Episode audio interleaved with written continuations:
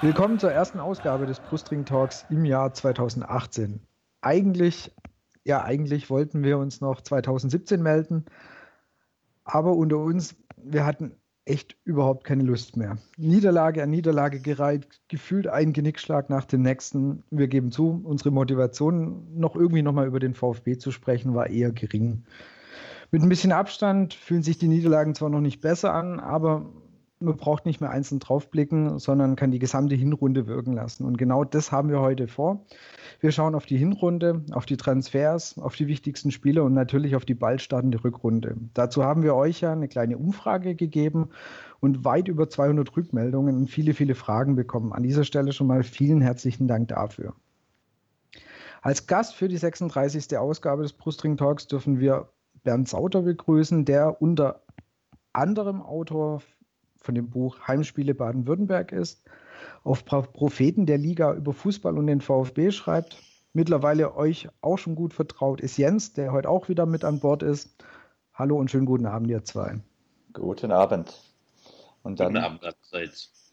Bernd, darf ich dich zum Anfang vielleicht äh, kurz mal bitten, dich vorzustellen und dabei ein bisschen darauf einzugehen, wie du zum VfB gekommen bist, wo du im Internet zu finden bist und vielleicht einfach ein, zwei Sätze über deinen Blog und dein Buch Heimspiele Baden-Württemberg zum Besten zu geben.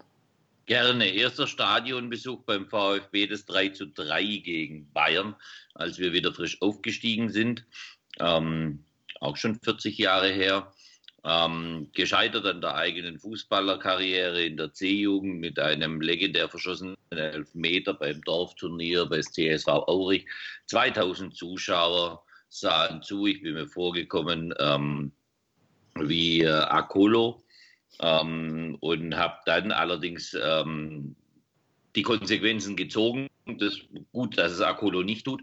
Ähm, auf ihn bauen wir in der Rückrunde. Aber ich habe sie gezogen, habe die aktive Fußballerkarriere äh, beendet, bevor sie richtig begonnen hat und bin weiter nur noch bis ähm, auf Bolzplätzen aufgelaufen, das aber mit großer Begeisterung bis mich der Hüftschaden mit 40 ähm, äh, gebremst hat. Immerhin das teile ich mit vielen tollen Fußballern, die auch einen Hüftschaden haben.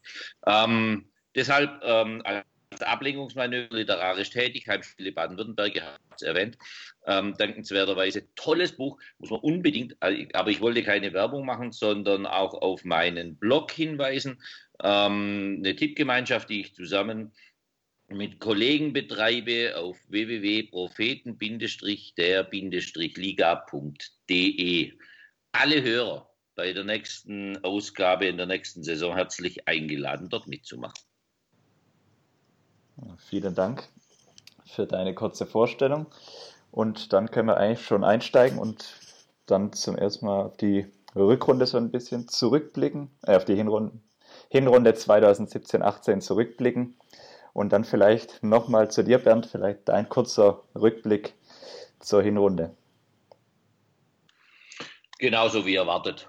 Ähm, wir starten nicht durch, machen es nicht wie damals, als wir frisch aufgestiegen sind und sind gleich Vierter geworden und haben die Liga gerockt. Nein, wir haben bodenständischen Fußball äh, geboten bekommen, waren unheimlich froh, dass es glücklicherweise immer in den Heimspielen geklappt hat. Dann haben mehr von unserer Seite aus die guten Seiten des VfB gesehen, all die, die ähm, immer mal wieder Reisen auf sich genommen haben. Ich war auch dreimal auswärts, ähm, sind dann meistens mit leeren Händen heimgekommen. Das ist Schicksal als Aufsteiger, das kann passieren.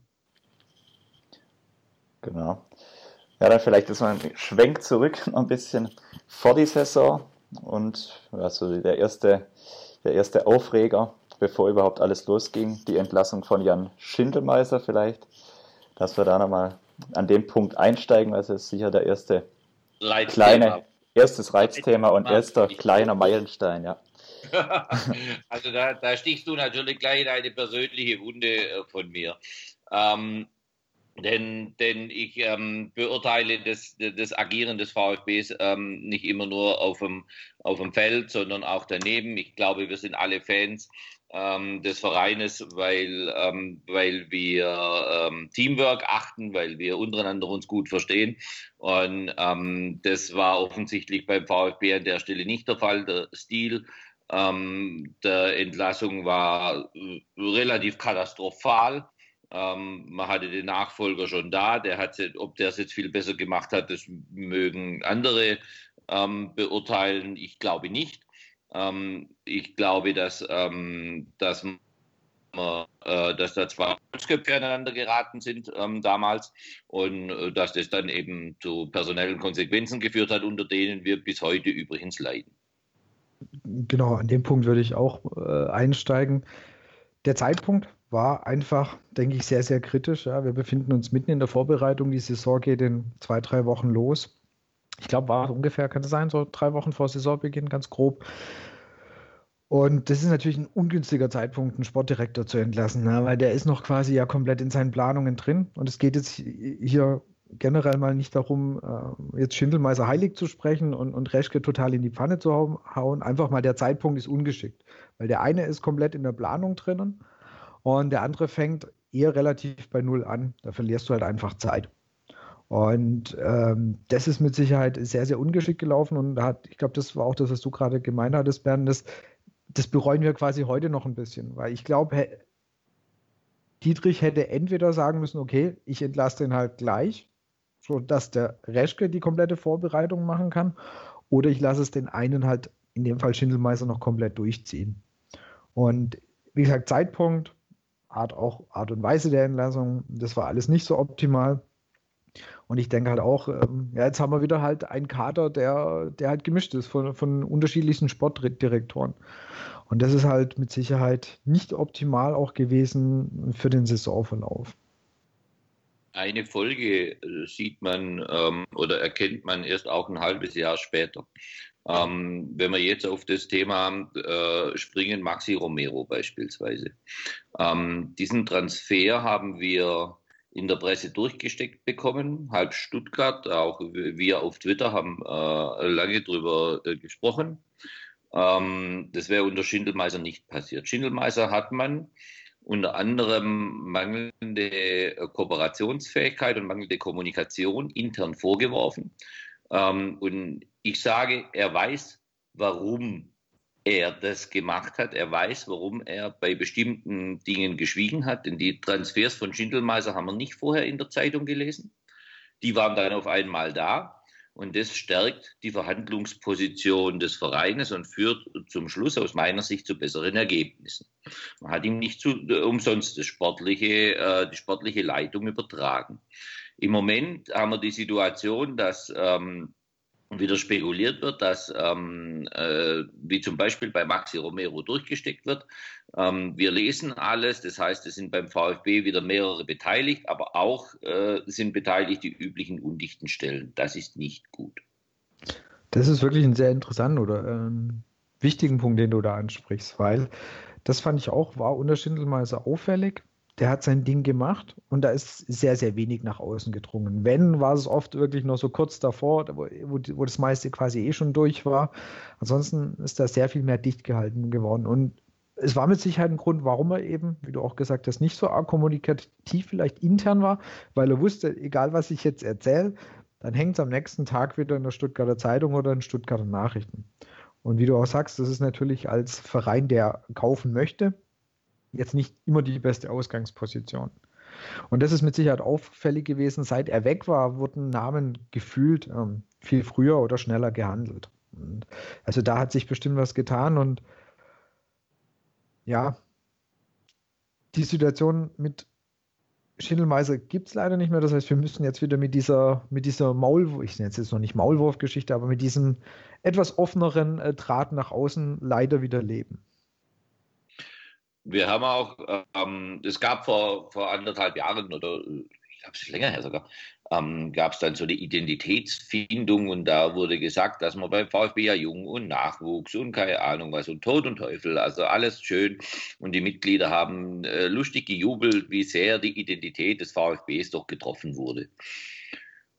Und nachdem der Schindelmeiser weg war, hatte ich das Gefühl, ähm, kehrte wieder so ein bisschen ein Geist ein, der nicht so sehr auf der Identität des VfB liegt, weil auf einmal kaufen wir gestandene Leute. Ähm, mit dem Gomez ist uns endlich mal gelungen, dass mal wieder einer von der eigenen Jugend in unserem Kader steht. Ähm, gut, der ist 32.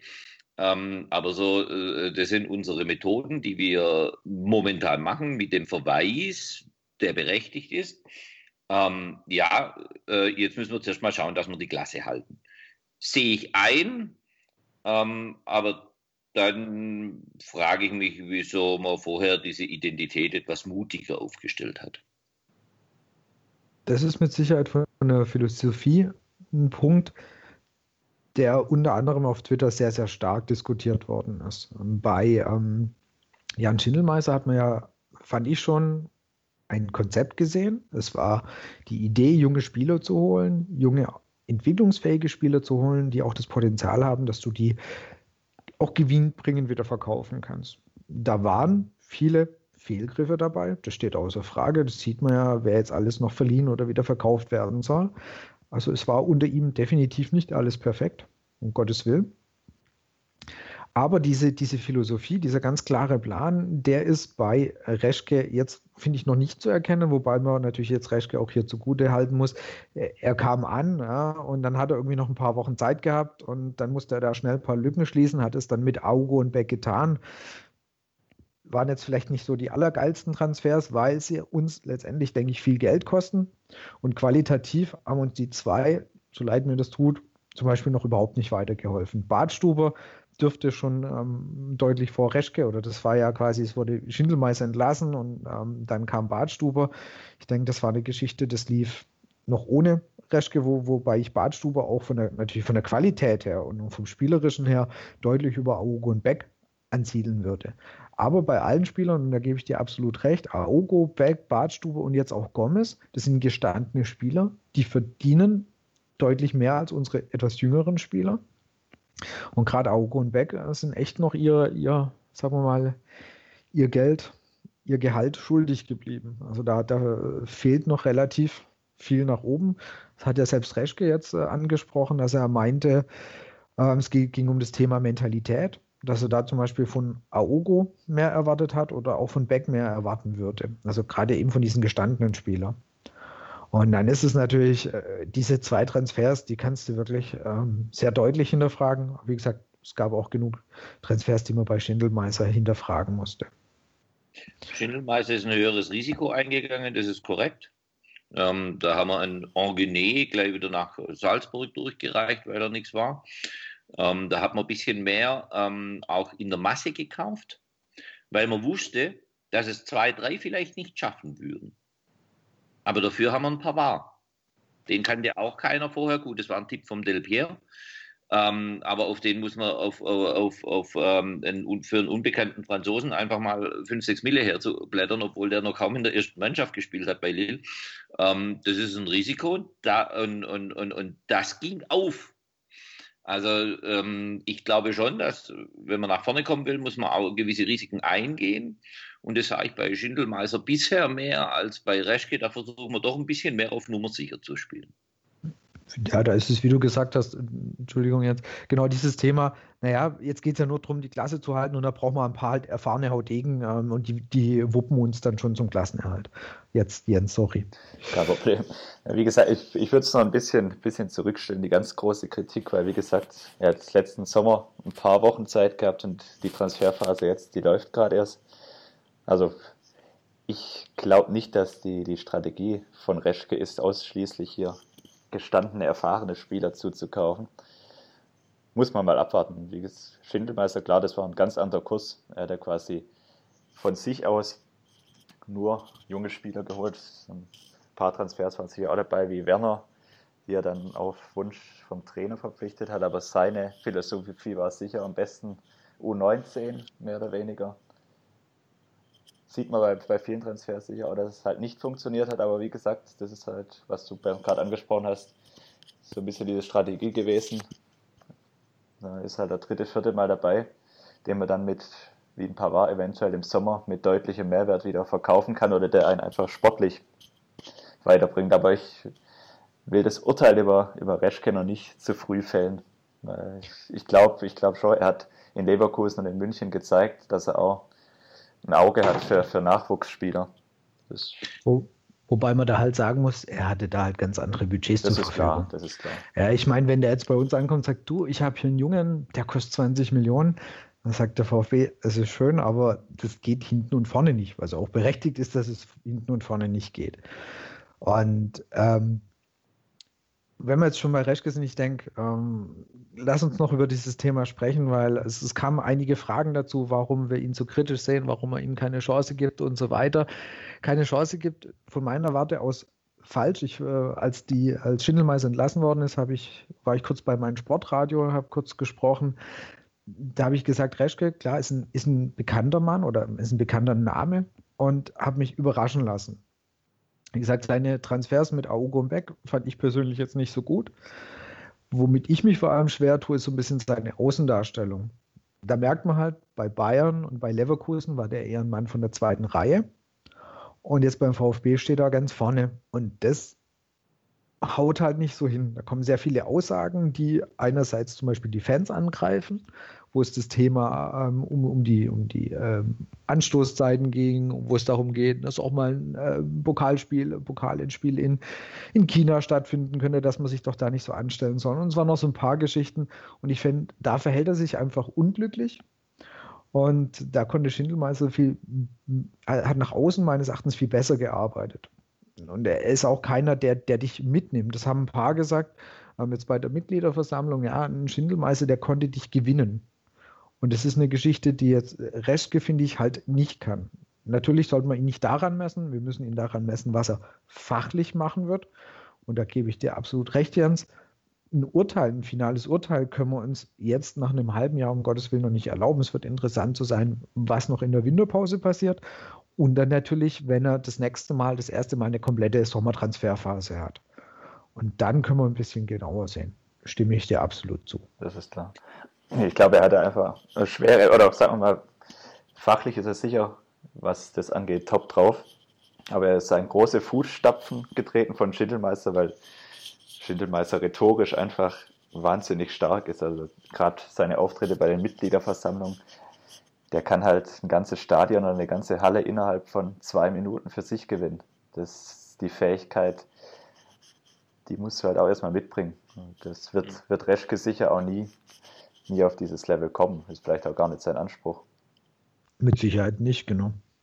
Also unter, unter in, in dem Punkt gibt es unter uns dreien jetzt hier an der Stelle leider kein Streitgespräch, äh, sondern ähm, hier herrscht komplette Einigkeit. Ähm, bin, bin sehr mit euch und ähm, freue mich auch über das Statement, dass man den Menschen mehr Zeit geben soll. Also Reschke kam eben zum unglücklichen Zeitpunkt, weil man an der Schindelmeister-Entlassung vieles kritisieren kann. Aber nichtsdestotrotz hat er die Zeit verdient. Ich habe mal ähm, im Rahmen meines Buches mit Hitzfeld gesprochen und wollte bei, im Interview mit Hitzfeld mal schön, endlich auch mal selber einen intelligenten Satz loswerden. Der intelligente Satz lautet, lautete über eine ganze Saison gleichen sich Glück und Pech doch aus. Es ging schief. Das wurde sofort als dämlicher Satz entlarvt von Hitzfeld. Ähm, nein, hat er mir deutlich widersprochen. Äh, in einer Saison gleicht sich Glück und Pech noch lange nicht aus. Er verwies damals, es ist drei Jahre her, auf den VfB und auf den SC Freiburg, die damals unten standen und sagen, das, war, das sind viel bessere Mannschaften, da die da unten, dass die da unten stehen, sind, ist, hat sehr viel mit Glück und Pech zu tun. Und ähm, was für Trainer und für Mannschaft gilt, gilt für Sportdirektoren natürlich insbesondere. Das heißt, eine, die Entwicklung eines Vereines unter seriösen Gesichtspunkten kann man eigentlich beim Sportdirektor erst frühestens ab drei Jahren beurteilen. Und genau deshalb ist es, war ja auch damals so sauer, dass man dem Schindelmeister nicht mehr Zeit gegeben hat. Richtig, genau, weil ob, ob sein Plan aufgeht, seine Idee aufgeht, das siehst du bei einem Sportdirektor, genau, das kannst du eigentlich nach einem halben Jahr nicht sehen. Und ähm, weil es werden ja oft auch noch Ideen dann in der Jugend mit angestoßen. Das ist ja, das ist ja eine Geschichte, die man, die, die man jetzt so ein bisschen am Rande mitkriegt. Das ist ja das Thema, was passiert mit unserer ähm, U23, also mit der mit VfB 2. Wird sie ab, werden sie abgemeldet? Da hieß es ja, das ist noch ein, ein offener Punkt, wobei mir das Gefühl gesagt, dass ähm, das Thema VfB 2 sich äh, erledigt haben wird zur, zur nächsten Saison. Nur, nur vom Gefühl her glaube ich nicht, äh, dass die das weitermachen, so wie die ersten Aussagen waren. Kann ich es mir fast nicht vorstellen. Oder wenn, wird es vielleicht wirklich eine reine, reine U23 mit keinen äh, zusätzlichen Spielern mehr, die, die älter sind, was auch ein guter Ansatz wäre, weil so dieses Mischding, was sie die letzten Jahre gefahren haben, hat dann nicht funktioniert. Und was ich eigentlich sagen wollte, da bringt ja neuer Sportdirektor ja auch wieder neue Ideen mit für die Jugend, für ähm, letztendlich äh, äh die, die ähm, U23. Und ob das funktioniert oder ob das sieht, das, das kriegst du erst in ein paar Jahren mit. Und diese, diese Unstetigkeit, die wir auf dieser Position haben, Dutt war irgendwie nur ein Jahr da oder eineinhalb Jahre, Schindelmeiser nur ein Jahr da, jetzt ist Reschke da und dann hast du so viel Veränderung, das heißt, du hast wieder so viele Ideen, die über den, Hauf äh, über den Haufen geworfen werden, dass da natürlich irgendwo, ja, es fehlt, fehlt halt mal wie immer die, ja, die Konstanz hier. Das ist halt das Problem, gerade auf so einer Position, die, wenn da die Kontinuität so abgeht, das, das ist halt eigentlich dramatisch, weil es fängt ja jeder mehr oder weniger für sich persönlich zumindest bei Null wieder an, rollt die ganze Sache wieder neu auf. Das ist halt einfach schwierig bei so einer Position, wo man eigentlich strategisch denken sollte. Und gut, ich weiß nicht, ob die Ideen dann konsequent weiterverfolgt werden von den Nachfolgern jeweils, glaube ich eher nicht. Vermutlich nicht, man will sich ja abheben. Ja. Obwohl ich zu dem Thema U23 würde ich mal die These aufstellen, dass das auch unter Schindelmeister schon durchaus diskutiert wurde, denke ich. Ja, ja, das ist. Weil das, ich sicher, das ist, sicher ein Ansatz ist, der ja nicht neu ist in der Bundesliga. Es, es haben ja viele Vereine den Schritt schon vollzogen. Also das, wir sehen das, ähm, dieses Thema U23 gern immer aus der VfB-Brille. Und das ist ja auch unser gutes Recht als Fan. Ähm, ich, wenn ich mir andere Brillen aufsetze, bin ich froh, dass eine zweite Mannschaft weniger ähm, diese unteren Ligen auffüllt und äh, überschaubar bis gar keine Fans mitbringt. Ähm, das ist eine Entwicklung, die ich durchaus begrüße. Ähm, im Sinne des, der Förderung des ähm, höherklassigen Amateurfußballs. Ja, die in der vierten Liga sind ja auch alle schon Profi. Ähm, aber, aber da, da ist es wirklich, da ist es wirklich gut aus Sicht von Waldorf Mannheim oder FK Pirmasens oder keine Ahnung wem, ist es klasse, dass da keine zweite Mannschaft drin ist. Auch aus VfB-Sicht finde ich es richtig. Ähm, denn äh, unterschiedliche Spieler brauchen unterschiedliche Förderungen und unterschiedliches Niveau. Ähm, mit einem Verleihsystem und einer aktiven Betreuung auch von verliehenen Spielern an Mannschaften, die ähnliche Spielphilosophien verfolgen, erreicht man das Gleiche und stützt sogar noch andere Vereine. Ich finde es gut. Also prinzipiell auch. Also so wie der, wie gesagt, wie der VfB das letzt, die letzten Jahre gemacht hat, finde ich, bringt dir das nichts. Entweder du ziehst es konsequent als, als, als wirkliche Jugendmannschaft, also der Schritt zwischen Jugend und ähm, der, der, Profimannschaft durch und spielst halt einfach nur mit jungen Spielern. Aber diese Mischung aus, ähm, ja, das, das ein bisschen älteren und gestand, gestandeneren Spielern und das hat wirklich nicht mehr gepasst. Und so gesehen. Es gibt ja in zweiten Mannschaften die äh, Devise, wenn du da mehr als eine Saison drin bist, dann hast du eh verloren dann kommst du genau. nicht mehr in Profi. Also, genau. ähm, äh, und, und ich glaube, das hat sich, das hat sich schon lange rumgesprochen und das wäre ein weiteres Argument aus meiner Sicht, das Ding bleiben zu lassen. Das ist halt einfach die grundsätzliche Entwicklung. Vor, vor zehn Jahren war das quasi, da konnte man zwei Jahre vorher, wenn man bei den VfB-Amateuren im Stadion war, hat man quasi die Mannschaft gesehen, die zwei Jahre später in fast unveränderter Form wieder Bundesliga gespielt hat. Aber die Entwicklung, die so viel Zeit hast du halt gar nicht mehr. Da zwei Jahre Entwicklung in der U23, dann bis, bis schon 21, 22, da schaffen heute wenige noch der Durchbruch. Das ist, mhm. Da hat sich halt einfach die grundsätzliche Situation verändert. Und, und genau. unsere Jugend, Jugendarbeit bringt halt leider nicht mehr so viel das kommt äh, hervor, dazu, ja. wo, wo, wo, wir jetzt gerade bei dem Thema sind. Es war auch eine Frage, was ist der nächste junge Wilde, der mal wieder nachkommt? Also was ist, gibt es gerade mal wieder, ist das Potenzial bei einem Spieler da, wo man sagen würde, ja, der ist mal wieder ein Kandidat für die erste Mannschaft. Ich meine, sie haben, sie haben Sessa mitgenommen, aber ich denke, das ist nicht ein ernsthafter Kandidat für, also Gefühl für ähm, dauerhaften Einsatz bei, bei, in der ersten Mannschaft. Seht ihr irgendjemand aus dem Jugendbereich? Ja, gut, Kann ich die Frage weitergeben? Ich bin tatsächlich nicht Trainingsgast bei den Jugendmannschaften. Also ich kann das jetzt auch nur aus, wie gesagt, aus der Entfernung sagen. Vor Ort bin ich da auch selten. Gut, da der Name, der jetzt durch die Presse auch geht, weil jetzt Kurani ja sein Berater geworden ist, ist ja genau. Leon Dayaku. Der ist ja im Moment 16. Aber Gut, das wäre jetzt tatsächlich spontan auch so der einzige Name, der mir, der mir tatsächlich einfallen würde. Genau. Wo, wo diese, große, diese große Hoffnung vielleicht da ist. Ja. Dass da mal wieder einer rauskommt, genau. Gut, dann würde ich mal sagen, machen wir so ein bisschen wieder die Kurve ähm, zur, zur Vorbereitung, beziehungsweise noch zur, zur letzten Verpflichtung, die, die dann ja noch ähm, kam oder die wir noch nicht besprochen haben und die auch sehr positiv eingeschlagen ist.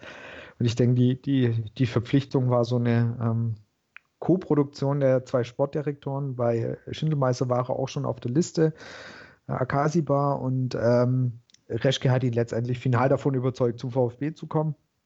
Äh, definitiv eine deutlich bessere Verpflichtung als Aogo und Beck. Über ihn werden wir auch gleich noch sprechen. Und dann lass uns doch mal einsteigen in die, in die erste Saisonphase, das heißt so in die ersten Spiele, die eigentlich sehr einfach zu beschreiben waren. Ein gutes Auswärts hat sich nicht verändert, aber es war so, daheim haben wir gewonnen, knapp gewonnen und auswärts haben wir verloren. Es war eigentlich so noch die schönere Phase natürlich in der Saison. Deshalb, wir sind mit Siegen äh, daheim heimgegangen, ähm, mit einem guten Gefühl. Wir, wir hatten interessante oder tolle Spiele wie gegen wie gegen Köln, wo du in der 94. Minute gewonnen hast. Die Stimmung generell in Stuttgart fand ich war gut. Also in den Stadien, es hat Spaß gemacht. Gegen Köln hat es richtig Spaß gemacht. Gegen Wolfsburg, wenn ich da zurückdenke, äh, da war die, ja, die schwere Verletzung von Gentner und dann die letzte Viertelstunde des Stadions gefühlt komplett gestanden ist und, und die Mannschaft, es ja nur noch zehn waren, nach vorne getrieben hat. Also ich würde mal sagen, die Hinrunde, wenn man die schönen Momente raussuchen muss, dann hast du die definitiv am Anfang gehabt, die Heimspiele. Wir waren wieder Bundesliga, es hat sich gut angefühlt. Passt es so für euch als grob Zusammenfassung der ersten? So kann man es zusammenfassen. Zu Hause auf gefühlt ganz hohem Niveau nach dem Aufstieg. Ganz ungewohntes Gefühl, nur, nur zu gewinnen als VfB-Fan und auswärts immer so dieses Gefühl, es war ja eigentlich nicht schlecht, beim nächsten Mal klappt es dann. Dass es dann am Ende gar nicht klappt, das war damals noch nicht abzusehen. Und so kann man es dann, diese erste Saisonphase ein Stück zurück oder zusammenfassen. Und Schon wieder kein Streitgespräch. Ähm, ist euch aufgefallen, dass im ersten Saisonspiel ähm, deutlich weniger Zuschauer waren als in der zweiten Liga? Da war das Stadion gegen Mainz gar nicht ausverkauft, lang nicht. Das ist richtig, ja habe ich mich, habe ich mich zuerst, habe ich mich zuerst ein bisschen gewundert. Ähm, offensichtlich ähm, war die zweite Liga äh, dann zum Schluss, zumindest was Richtung Aufstieg geht, dann doch attraktiv. Ähm, war das war, ganz, war das nicht noch mitten in den Sommerferien? Das, ja, genau, das könnte natürlich, das ist die also, das könnte natürlich der Faktor gewesen ja, sein, wie du richtig sagst. Da waren viele, äh, waren viele noch, äh, noch gar nicht da. Trotzdem hat mich ein bisschen gewundert. Ja, fand, ich, fand, ich, schade und hat, ähm, ich habe am Anfang der Saison im Publikum diese Vorfreude auf die Bundesliga nicht so wahrgenommen, wie ich mir es zuerst vorgestellt hatte. Das ist, das kann man durchaus, also gut, da kamen sicher viele Komponenten zusammen. Es war noch recht früh im Sommer und dann, sag mal, mit Mainz, ein Gegner, der in Stuttgart, gerade wenn es zu Beginn der Saison ist, öfters mal einer dieser Gegner, wo es selten ausverkauft war die letzten Jahre. Aber gut, ist schon ein Phänomen gewesen am Beginn der Saison, dass die Vorfreude gefühlt damals bei dem Heimspiel gegen St. Pauli zum Zweitligastart fast, fast größer war als beim Bundesligastart dann ein Jahr später. Danke dir. Das nimmt, das, das nimmt tatsächlich das Argument des Urlaubs weg, weil das war es damals auch. Und da war sogar noch Montagabend. Und das Ding war gegen Pauli gerammelt voll. Jetzt ist natürlich, äh, sieht man natürlich auch, dass Traditionsvereine vom Schlage St. Pauli ein bisschen mehr ziehen. als, als Mainz 05, aber ich fand es trotzdem erstaunlich. Wollte ich nur noch mal einwerfen, ohne jetzt ähm, größeren Reim drauf zu machen. Aber ich fand es erstaunlich, äh, sagen wir mal so, den, der Reim, der, ähm, der, der sicherlich drauf, ähm, den man sich drauf machen kann, ist folgender. Ähm, eine gute Mannschaft mit einem guten Image zieht in der ersten und in der zweiten Liga Leute. Das finde ich sehr positiv. Ja, das, das definitiv und äh, nichts gegen die Mainzer, aber das ist wahrscheinlich jetzt nicht, äh, war jetzt nicht im Sommer der Gegner, wo jetzt alle gesagt haben, komm, das gucken wir uns unbedingt an. Und wie gesagt, ich denke, es waren mit Sicherheit auch viele im Urlaub. Also das kam mit Sicherheit hinzu. Mhm. Gucken wir gerade mal noch auf der, das zweite Heimspiel, das 1 zu 0 gegen äh, Wolfsburg und eben die Verletzung von Gentner. Es ist ein Spieler, an dem ja immer mal wieder auch von mir Kritik geübt wird. Habt ihr das Gefühl gehabt, dass die Verletzung für jetzt den weiteren Saisonverlauf, das heißt die Zeit, wo er nicht gespielt hat, war die schwerwiegend? Hat es, hätten wir mit ihm den einen oder anderen Punkt mehr geholt oder sagt ihr, okay, war generell, hätte nicht viel an der Sache verändert? Wie seht also Bernd, vielleicht du als Start, wie siehst du es? wäre, wäre, wäre Fahrradkette. Ganz ähm, klar, logisch. Äh, äh sehr, sehr, mhm. äh, sehr schwierig, das ähm, äh, zu beantworten. Ich, ähm, ich würde mal, ich würde so sagen, ich glaube tatsächlich nicht, dass ähm, äh, bis auf wenige Schlüsselspieler das Wohl und Weh eines Vereines oder einer Performance ähm, von solchen Dingen abhängt.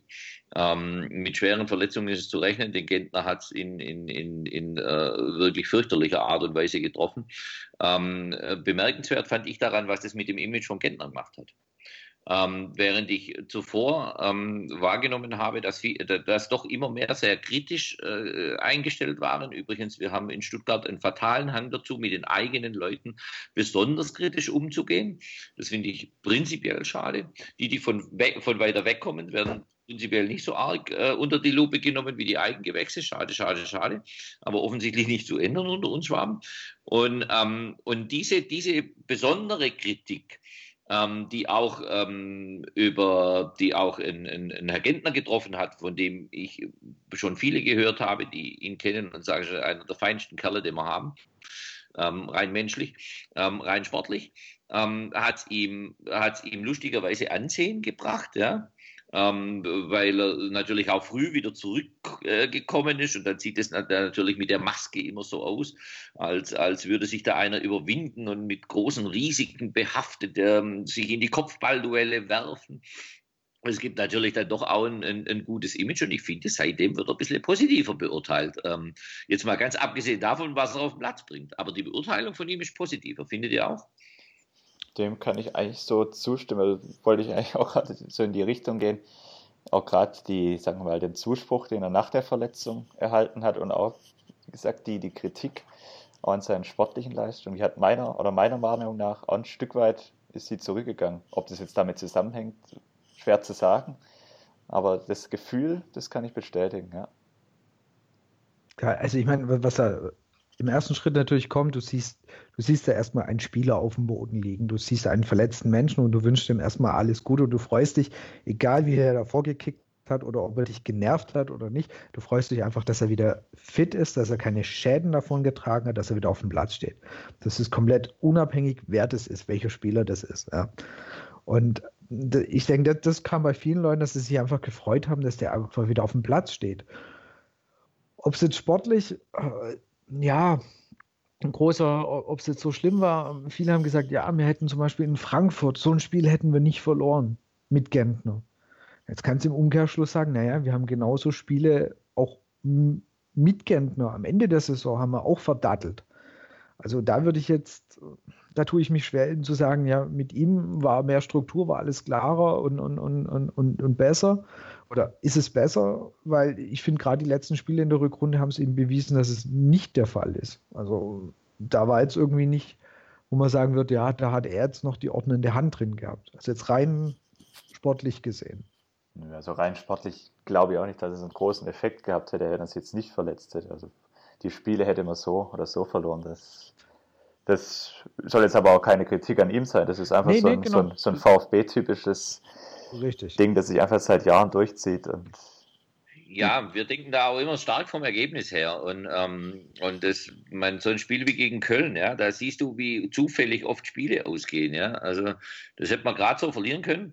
Ähm, wenn, der, wenn der Videobeweis nicht eingreift und ähm, im Gegenzug machen wir die Kiste, die abgefälscht ist. Also wie, wie, wie glücklich kann es denn laufen an der Stelle? Ja?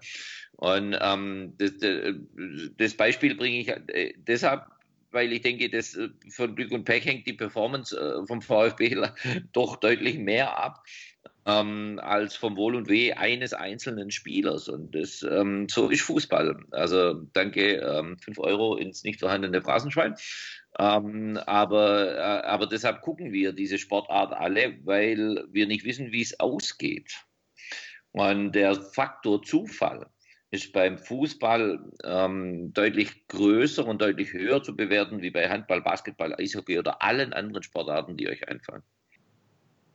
Die Pause schneiden wir raus. Nee, ist okay. Ich habe nur überlegt, ob der Jens einsetzt. ist voll okay. Also. Aber er wollte wohl nicht einsetzen, oder doch? Doch, doch. Also. Gut.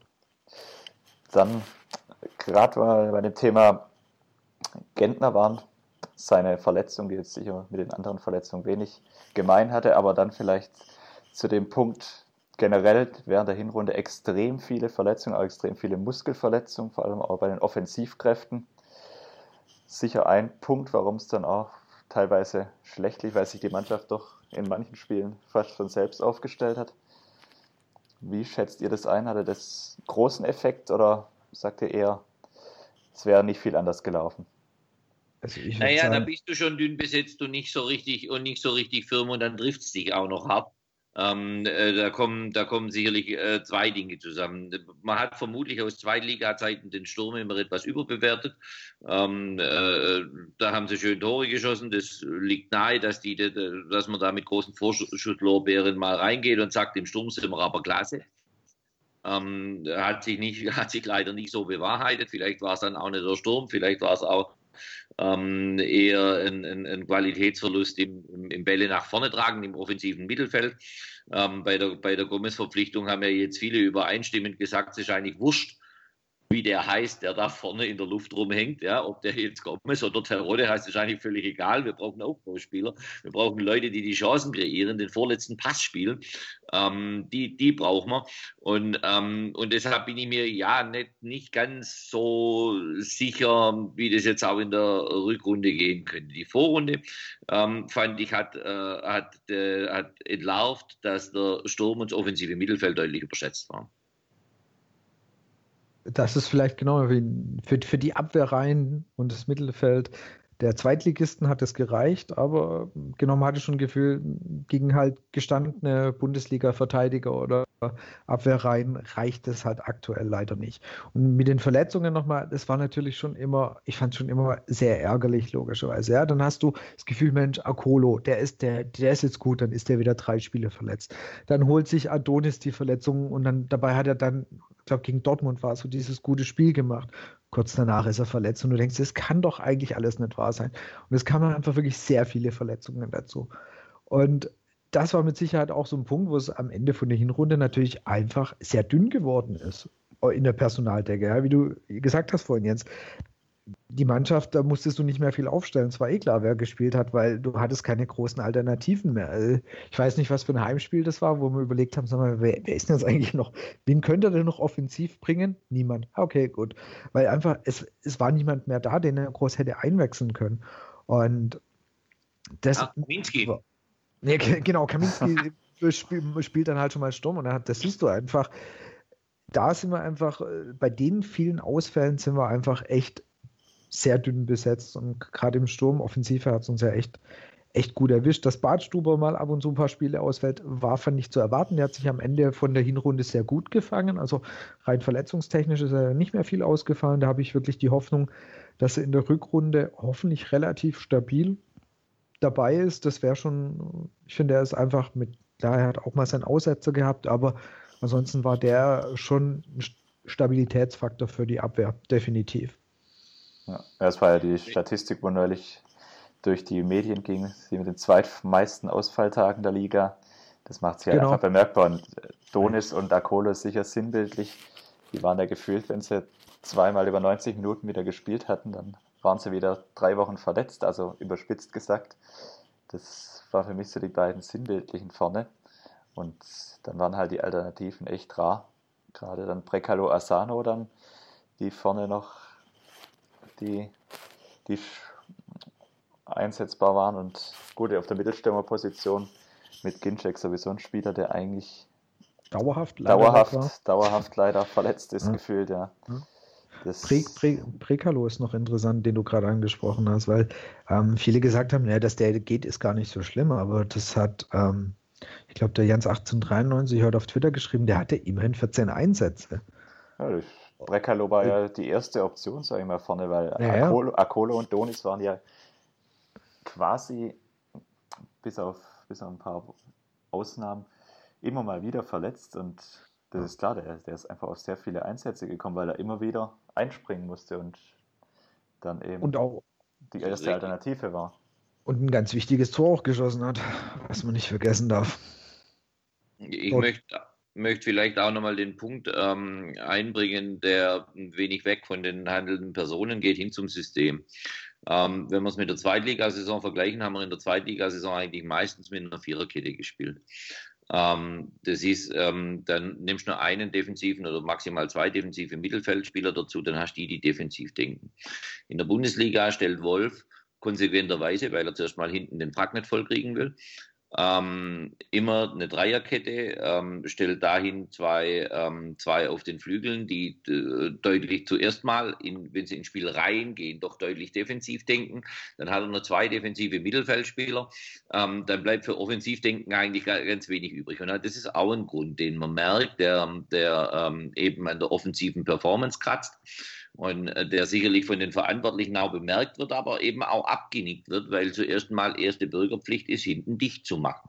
Das ist eine Haltung, die, die äh, quasi mit dem Anpfiff der Bundesliga-Saison beim VfB sich breit gemacht hat. Und ich muss ehrlich zugeben, ich kann daran nicht so fürchterlich viel Schlechtes finden. Wir haben nie so eine auf den Sack gekriegt wie gegen Dresden damals. Ähm, die, die ganz großen Ausfälle sind weggeblieben. Wir waren eigentlich immer auf Tuchfühlung, haben natürlich, wie gesagt, viel zu selten gewonnen, gerade auswärts. Ähm, äh, aber aber die, die Denkweise, die ganze Einstellung der Mannschaft ist eben anders und ist vermutlich auch unserer Stellung in der Liga gerecht im Moment. Genau, wir sind ja als Aufsteiger gekommen und da kannst du nicht wie in der zweiten Liga eher offensiver spielen, weil da gebe ich dir auch absolut recht. Da musst du echt erstmal gucken, so wenig wie hinten fangen, weil sonst haben wir mal gar keine Chance, irgendwo ein, Spiel zu gewinnen. Und es ist schön, dass du gerade auf die Systemfrage übergegangen bist, weil da kamen jetzt auch äh, eben Fragen eben zum System und der Meinung zu Wolf. Also du hast jetzt ja eigentlich, wenn ich das so ein bisschen zwischen den Zeilen rauslese, findest du das okay, was er macht? Also auch die taktische Ausrichtung. Die Frage ist klar, ich meine, er hat in manchen Sachen hat er sich auch vercoacht. Gerade das Thema Einwechslungen, das war nicht perfekt. Da, da, zahlt er als junger Trainer, denke ich, auch das ein oder andere Lehrgeld.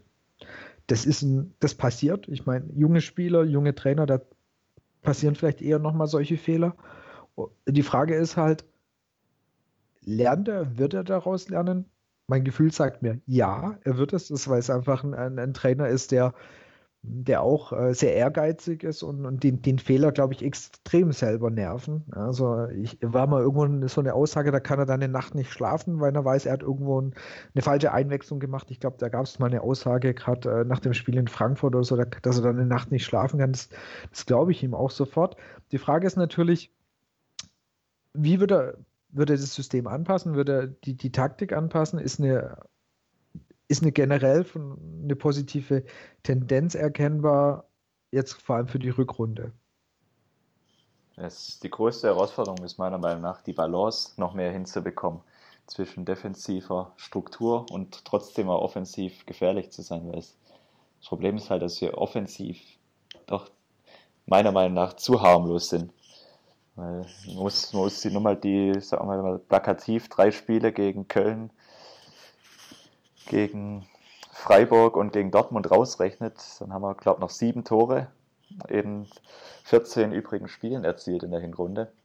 Und das ist dann halt schon arg dünn. Also da muss er die, auch vom System her, von der, von der taktischen Ausrichtung, muss die Balance und die Verbindung zwischen Defensive und Offensive meiner Meinung nach noch besser noch besser hinbekommen. Weil sonst kann es dir eben auch so gehen wie in den letzten vier Spielen, wo du gar kein Tor mehr erzielst. Vorne. Richtig, wollte ich sagen. Und das kann dann halt auch ganz schnell, ganz schnell böse ausgehen. Ich bin einverstanden, bin aber noch ein äh, gebranntes Kind von der häufigen Trainerwechselei von Namen, die ich nie in Stuttgart haben wollte, wie Luhukai und ähnliches. Ähm, und da haben wir mit dem, mit dem Herrn Wolf aus meiner Sicht den besten, den wir in den letzten fünf, sechs Jahren hatten. Und das waren beileibe viel zu viele, die wir hatten. Und ähm, deshalb vertraue ich ihm auch, dass er lernt. Ich finde es äh, äh, prinzipiell unheimlich klasse, wenn jemand die Größe hat, auch Fehler zuzugeben. Das machen viele Haudegen nicht, weil sie wissen, das fällt ihnen auf die Füße. Ähm, das, ein, ein, Wolf mit seinem Standing kann sich das leisten, wenn er diese Souveränität auch gegenüber der Mannschaft äh, beweist ähm, dann finde ich das klasse. Dann, ich glaube fest daran, dass Wolf ähm, langfristig bei uns Spieler verbessern kann. Ähm, er, ist ein, er ist ein sehr guter Analytiker. Er weiß im, äh, im gesamten Trainerteam zu arbeiten, das er koordiniert. Ähm, der, er kennt sich in den, in, in, den Feinheiten aus und er geht offen und geradlinig auf die Menschen zu. Ich gehe immer davon aus, dass wenn jemand rhetorisch stark ist, dann, ähm, was sich ja auch in der Öffentlichkeitsarbeit mitteilt, dann wird es auch innerhalb der Mannschaft so sein. Er verfügt über die richtige Menschenkenntnis. Er hat bei der Gentner-Verletzung und bei ähnlichen Dingen immer hervorragend reagiert, ganz schnell die richtigen Worte gefunden. Ähm, deshalb glaube ich sehr an den Wolf und ähm, bin geneigt, wenn er in der Rückrunde ähm, tatsächlich das Schicksal eines äh, äh von vielen VfB-Trainern teilt und entlassen wird, ich glaube, dann gehe ich nicht mehr hin. Keinen Bock mehr. Da können wir gerade hier, wir hatten ja in der unserer kleinen Umfrage, war eine Frage, ist Hannes Wolf am 34. Spieltag noch VfB-Trainer? Die wirklich überwältigende Mehrheit mit äh, 83 Prozent hat gesagt, ja, dem wird so sein und nur ja, 16,7 Prozent nein. Also ich hoffe einfach, ich habe immer noch so ein bisschen bei Dietrich das äh, leicht schlechte Gefühl. Ich hoffe einfach, er kann sich noch zurückhalten, weil ich stimme dir absolut zu. Das ist eine Position, da würde uns mal etwas Ruhe, etwas Stabilität über eine längere Zeit als nur eine Saison echt sehr, sehr gut tun. Und ich hoffe, er bekommt auch in der Rückrunde die Chance, aus seinen Fehlern zu lernen, die er auch macht. Und äh, gemeinsam eben mit der Mannschaft das Ziel äh, Klassenerhalt dann auch fix macht. Also ich hoffe, ich hoffe, dass es durchhält. Ich hoffe nur, dass ähm, bei Dietrich und Reschke da nicht irgendwo der Kündigungsfinger zu die Mechanismen du der Branche, ich höre genau. es schon. Ich könnte, ja. Du, ich habe einfach so ein typischer VfB-Rückrundenstart wäre 0 zu 1 gegen Hertha und dann, was weiß ich, 2 zu 1 oder äh, in Mainz verlieren. Und dann möchte ich nicht wissen, wie die ja. Panikknöpfe äh, in der Mercedesstraße angehen. Ja, das ist das Problem, ja. Unabhängig wie, wie sympathisch ich ihn auch finde und wie überzeugt ich von ihm als Trainer bin. Aber wenn die Ergebnisse gerade jetzt zu Beginn der Rückrunde nicht stimmen, dann befürchte ich auch eine ähnliche Reaktion, obwohl ich es mir nicht wünschen würde, aber die ist dann zumindest im Bereich des Möglichen meiner Meinung nach. Ich teile diese Befürchtung mit euch. Man muss ähm, auch nur mal auf das Programm der Rückrunde schauen. Wenn wir vorne nicht Punkte holen, wird es hinten ganz schwierig. Genau, wie wir jetzt eigentlich schon im zweiten Teil von der Hinrunde gehabt haben, dann, dann hast du, dann spielst du halt gegen Leverkusen, dann spielst du gegen Bayern und da weißt du, dass du auch in der Rückrunde vermutlich nicht allzu viele Punkte holen wirst. Und wenn du die 40 Punkte nicht irgendwo um den 30. Spieltag rum hast, 31. Spieltag, ja, dann weißt du halt, in den letzten Spieltagen wird nicht mehr viel dazukommen. Genau, wir müssen die Punkte am Anfang von der Rückrunde holen.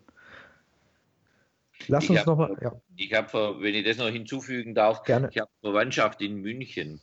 Die haben mich zum letzten Saisonspiel eingeladen. Ich lehnte ab weil ich nicht wollte, dass ich bei der Bayern-Meisterfeier zugegen bin. Ich halte das Moral, so, so, so, gefestigt bin ich nicht, dass ich das aushalte. Und ähm, nicht hinzugefügt habe ich, äh, dass ich auch noch befürchte, dass wir an dem letzten Tag dann auch noch absteigen. Dann hätte ich überhaupt keine Lust mehr. Ne? Das mache ich nicht, da bleibe ich weg. Lasst uns noch mal ein bisschen auf die Spieler der Hinrunde gucken. Also erstmal fangen wir mit den Neuzugängen an. Auch hier haben wir da euch gefragt, was die Top-Verpflichtungen war, was eure Lieblings- oder ja, eure besten Neuzugänge waren. Ich glaube, Bernd, du kennst ja die, die Umfrageergebnisse noch nicht. Ich, ähm, der Jens und ich sehen sie vor uns. Wenn du, wenn du raten müsstest, was denkst du, wer auf Platz 1 ist, eigentlich nicht schwierig, oder? Also, was ist der, wo alle sagen, okay, das war die Top-Verpflichtung? Rat mal. ja, ähm, äh, ich weiß, äh, wie habt ihr Neuverpflichtung definiert in der Saison? Die, die zu Beginn der Saison gekommen sind, genau. Ja, also bei mir ist er vor. Ich weiß nicht, wie die, wie die anderen. Ähm. Den hatten wir, hatten, den hatten wir gar nicht drin. Also halt, nee, der, sorry. Der, hab, der war auch schon da. Raus, ich habe ich hab Euphoria und Akolo verwechselt. Sorry. Ja. Okay. Okay, Akolo, genau, der ist, der ist auch weiter vorne dabei, aber mit äh, echt überwältigender quasi sozusagen Zustimmung, was Askasi war. Gefolgt von Zieler, gefolgt von Akolo, gefolgt von Badstuber und Donis. Und als ich, ja, als ich den das erste Mal im Stadion wirklich gesehen habe, unseren argentinischen Neuzugang, da war ich, ich war echt sehr positiv überrascht. Sowas habe ich schon lange nicht mehr gesehen, wo er überall zu finden war, wie er Spielsituationen erfasst hat, wie er den Gegner vom Ball getrennt hat, großteils fair. Gegen Leverkusen war es einmal nicht ganz so fair, aber sonst großteils eher fair, die Leute wirklich sauber vom Ball getrennt oder auch gegen Dortmund mal die eine Situation, wo er über den halben, übers halbe Feld gerannt ist, um dann noch irgendwo am Ende reinzukrätschen. Also ich glaube, an dem haben wirklich viele eine Freude gefunden, weil es einer ist, der, der beißt, der auch gewinnen will, der auch irgendwo mal gesagt hat, ihn kotzt tierisch an, wenn er verliert. Also ich denke,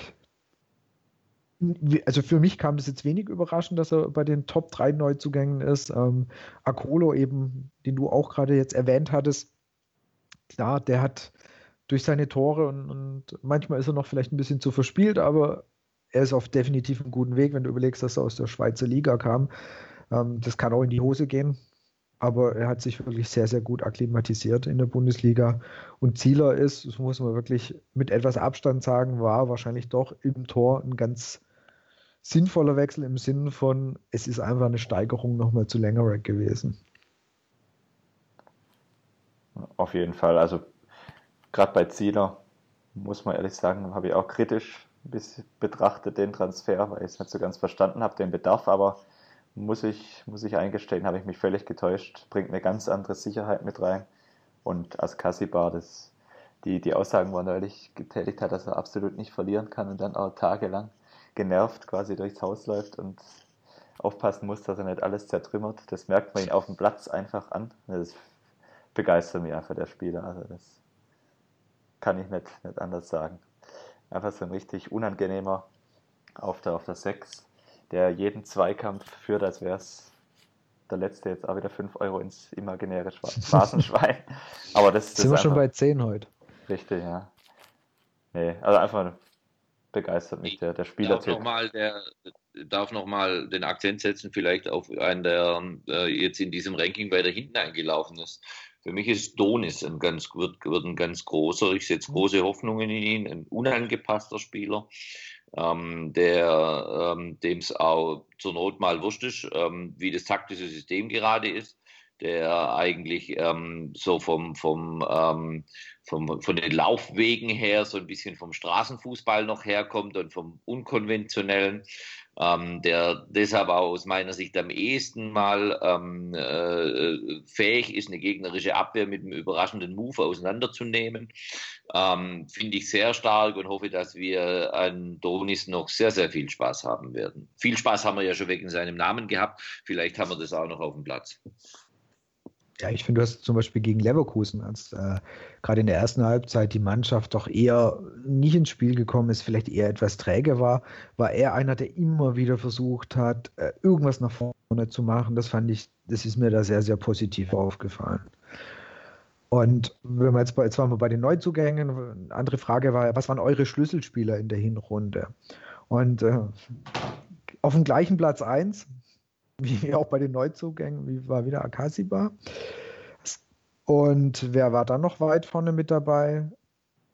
der Mann, über den du, Bernd, einen wunderschönen Artikel geschrieben hast, Benjamin. Benjamin, Benjamin. Yeah. Eine, eine Hymne an Benjamin. Ja, ein sehr schöner Artikel. Wir werden sowohl deinen Blog, also das heißt äh, Propheten der Liga und auch einen Verweis auf dein Buch werden wir in den Show Notes reinmachen. Ich glaube, ich mache auf den, auf den Blog-Eintrag mache ich nochmal einen extra Eintrag, weil es war wirklich eine Hymne an ihn. Und äh, ich meine, der hat ja wirklich äh, einen, einen sehr eine super positive noch Weiterentwicklung jetzt in der Hinrunde gemacht, ist französischer Nationalspieler geworden. Also, dass der auch weit vorne mit ist, hat mich jetzt wirklich nicht überrascht. Badstuber wurde auch sehr hoch eingeschätzt. Auch hier wieder Zieler, Akolo und letztendlich dann natürlich auch bedingt, weil er äh, längere Zeit verletzt war, ist, ist Gentner noch weit vorne dabei. Also das waren so eure, eure Schlüsselspieler in der Hinrunde. Ich denke, das kann man, das kann man auch wirklich so stehen lassen. Also von meiner Seite aus finde ich passt. Das waren wirklich die wichtigsten Spieler, die wir haben. Die anderen, ja, Jetzt, jetzt gucke ich mal gerade, wo Donis ist. Der ist auch überraschenderweise relativ niedrig, aber das lag auch, glaube glaub ich, dran, weil er, weil er relativ auch lang verletzt war. Und am Anfang, die, der, der, hat ein paar Spiele ja gebraucht, bis er, bis er angekommen ist. Abgesehen davon, dass er einen Flughafen nicht gefunden hat, aber ähm, der hat ja so ein paar Spiele gebraucht, wurde dann ja auch, glaube ich, einmal von äh, Wolf nicht berücksichtigt, weil irgendwie Trainingsleistung oder irgendwas nicht gestimmt haben. Aber jetzt so am Ende hat man schon gemerkt, wie du auch gesagt hast, an dem kann man eine Freude haben. Ja, einverstanden. Ich möchte noch mal was zu Badstuber sagen, den wir, ja. Der, der, ja auch am Anfang der Saison heiß diskutiert wurde, der sich sehr, sehr gut gemacht hat, der weitgehend für, für Badstuber-Verhältnisse zumindest verletzungsfrei war. Das äh, war natürlich nicht ganz, aber zumindest ähm, über weite Teile der Saison hat er gespielt. Ich habe den ähm, in Bremen gesehen zum Schluss. Und da hatte ich zugegebenermaßen meine Bedenken. Da hat er zwar eine schöne Chance gehabt, die er drüber geköpft hat, das hätte uns fast noch das 1-1 gebracht. Aber was da passiert ist, habe ich nicht verstanden. Da hatte Wolf kurz vorher offensiv eingewechselt. Und hat eigentlich ein Spielsystem vorgegeben, in dem die Leute noch halbwegs positionstreu sein sollten, also eine Viertelstunde Verschluss. Dann ging Badstuber nach vorne dann hat man auf einmal schon drei, Spiel, äh, drei Spieler. Da war, ich glaube, Ofori drin, da war ähm, Terodde drin, da war, also da, da, war, da waren auf jeden Fall so viele Offensivspieler auf einmal vorne, dann kam Badstuber noch dazu. Das hatte die Folge gehabt, dass die Mittelfeldspieler und so ein hochgelobter Askasipa, der war, äh, dann, der war dann Libero und die, die vorher nominell Stürmer waren, waren auf einmal Mittelfeldspieler, weil die ganze Abwehrspieler vorne waren. Das war ein kunderbundes Durcheinander. Und es hat nicht dazu beigetragen, dass wir da zum Schluss noch ähm, irgendwie eine, eine, schöne Chance in Bremen hatten. Ähm, das war aus meiner Sicht nicht vercoacht, sondern das war Ungehorsam der Mannschaft und insbesondere Badstuber. Badstuber hat manchmal so die Allüre, die früher Effenberg und andere gehabt haben, so nach dem Motto Führungsspieler, ich reiß das Ding jetzt alleine rum. Und ich meine, auf, den, auf der Tribüne wahrzunehmen, dass es dem Mannschaftsgeist nicht immer gut tut. Ich würde mir wünschen, dass sich der Herr Badstuber in der, in der Rückrunde diesbezüglich etwas zurücknimmt und nicht ganz so wichtig nimmt. Er ist ein großer Spieler. Er kann die Mannschaft führen. Aber er soll sich nicht über die Mannschaft stellen. Das wäre mir wichtig. Also, was, was mir bei ihm aufgefallen ist, dass er manchmal hast du, merkst du, dass ihm so natürlich gegenüber verglichen auch mit den jüngeren Spielern auf die Spritzigkeit, die Geschwindigkeit fällt. Manchmal siehst du einfach, wie der Gegner den mal kurz ein paar Meter abnimmt. Liegt vielleicht einfach auch, weil er jetzt eine lange Zeit nicht gespielt hat. Und bei ihm bin ich mir einfach nicht sicher, wie arg jetzt so, ich glaube, seine Identifikation mit Stuttgart ist jetzt einfach nicht sonderlich hoch. Das ist jetzt nicht böse gemeint, äh, aber ich glaube, das hat ja auch lang, hat sich ja auch lang hingezogen und das hat ja relativ lang gedauert. Er hatte halt keine anderen Optionen mehr, dann ist er halt nach Stuttgart. Aber es, ich weiß nicht, ob er jetzt so den, ähm, ob er sich wie andere Spieler dann auch äh, wirklich stark mit dem Verein identifiziert oder versucht zu identifizieren. Ich meine, die wenigsten tun das so, wie wir es gerne von ihnen hätten. Das muss, so muss man so, muss man ja auch fairerweise als Fußballromantiker sagen. Aber ähm, ja, es ist ein ich finde, du hast vor allem auch in den ersten Spielen gesehen, er ist ein sehr guter Faktor in der Abwehr. Er bringt da die Erfahrung mit rein. Ich bin mir sicher, ein Timo Baumgartel kann einiges von ihm mitnehmen und lernen. Ähm, wie du auch gesagt hast, es ist nicht alles perfekt bei ihm. Ich hoffe einfach, dass er in der Rückrunde A verletzungsfrei bleibt und dann eben zeigen kann, dass er einfach ein verdammt guter Innenverteidiger ist und uns da auch entsprechend in der Rückrunde helfen kann, eben die Klasse mitzuhalten. Er ist ein sehr, sehr guter Typ und äh, mit großer Erfahrung gesegnet und er hat zum, ähm, zum, zur großen Freude äh, meiner Freunde in einer der ersten Spiele nicht nur die eigene Abwehr dirigiert, sondern auch noch im Linienrichter gesagt, wo er bitte zu stehen hat. Und ähm, das wurde doch sehr positiv und sehr routiniert aufgenommen. Eine Frage, die wir jetzt nicht wirklich gestellt hatten, war, äh, wer hat, äh, wer hat euch enttäuscht oder wo würdet ihr sagen, von dem hättet ihr deutlich mehr erwartet? Von welchem Spieler? Das ist aus meiner Sicht schwer zu sagen. Gut, da können wir jetzt die stereotypisch ein bisschen Beck oder Aogo anführen, aber. Die üblichen Verdächtigen, genau. Die üblichen Verdächtigen sind mehr oder weniger, ja. Tue ich mich aber ehrlich gesagt ein bisschen schwer. Ich habe es heute auch auf Twitter geschrieben gehabt. Bei Beck sehe ich einfach so ein bisschen das Missverständnis. Er ist für mich einfach kein, kein offensiver Rechtsverteidiger, der in einem 5-2-2-1 oder in einem 3-5-1, je nachdem, wie man es dann oder 352, je nachdem, wie man es bezeichnen will, oder wie, es, wie sie ausgerichtet waren, ist er für mich fehl am Platz. Das hat meiner Meinung nach auch ein bisschen seine, seine Leistung einfach, oder er kann auf der Position meiner Meinung nach nicht das spielen, was man von ihm dort erwarten müsste. Und sonst von den übrigen Neuzugängen muss ich, muss ich fast sagen, dass man grundsätzlich sagen muss, dass bis auf die beiden, die dann zum Ende noch gekommen sind, der Rest eigentlich schon deutliche Verstärkung waren, meiner Meinung nach, wenn sie fit waren. Also ob das jetzt ein Akolo war, ein Bartstuber, der einfach mit seiner Erfahrung hinten wahnsinnige Stabilität auch Pavard und Baumgartel oder Kaminski verleiht. So eine richtige Enttäuschung bis auf Beck, aber das will ich jetzt eigentlich so noch nicht, noch nicht urteilen. Gibt es meiner ich denke, Meinung nach. Genau. Bei Neuzugängen tatsächlich zu früh, um von Enttäuschungen zu sprechen. Also mhm. Leute, die sind ein, halb, die sind ein halbes Jahr da, die haben, äh, die, die, äh, die haben eine überschaubare Spielpraxis, die müssen sich zuerst mal mit der Mannschaft finden. Also das wäre mir zu vorstellen. Äh, und sonst von den, sag mal, von den bestehenden, hättest du von irgendjemand mehr erwartet, die auch schon länger da sind? Ja, natürlich. Nein, also äh, über das jetzt übliche Maß, also, dass man sich in Niederlagen. Ich hätte nicht erwartet, dass er verletzungsfrei bleibt, weil das wird, äh, der hat leider einen, Körper, der oben, oben zu massig ist und, in dem, und, und im Bereich Knie und Rest ein bisschen zu dünn geraten ist. Das, äh, das stimmt einfach das Verhältnis nicht und dem wird das Verletzungspack vermutlich leider treu bleiben, so leid man es tut. Ähm, aber von einem Terodde, den wir jetzt natürlich nach Köln verkauft haben, haben wir alle mehr erwartet, können wir doch zugeben. Ich habe ihn, ich habe ihn doch in meiner, in, in, in meiner Kommunio oder Kickstar oder sonst was elf reingekauft für teuer Geld, weil ich mir sicher war, der geht ab wie Schmidts Katze. Ja.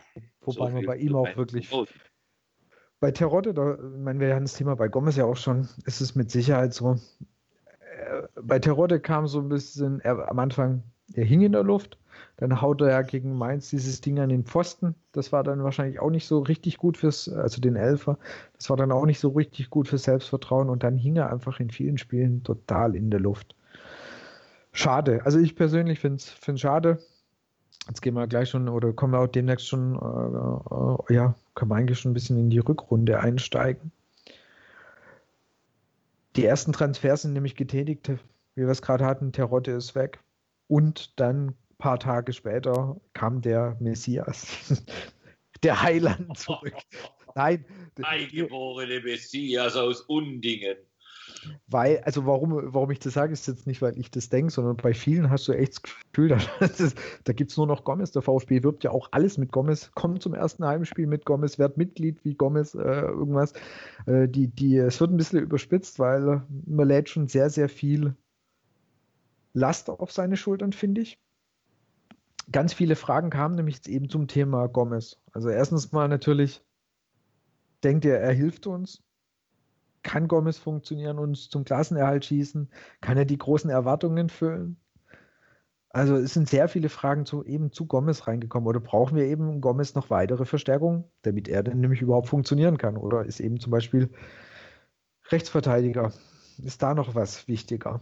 Also erstmal Gomez generell von meiner Warte aus, wenn ich, wenn ich jetzt sagen würde, der als Spieler, wenn der fit ist, es ist ein super Stürmer und ich habe die Hoffnung, dass er seine Tore schießt. Die ganzen, wir blenden mal die ganzen Faktoren wie Kosten etc. etwas aus, sondern einfach er als Spieler kann meiner Meinung nach weiterhelfen, aber wir hatten es vorhin auch schon, wenn er so in der Luft hängt wie Terotte, wird es auch für ihn nicht ganz einfach. Beim Gomez nehme ich mal ähm, uns selbst, äh, nicht wir drei, sondern auch die, die zuhören, in die Verantwortung.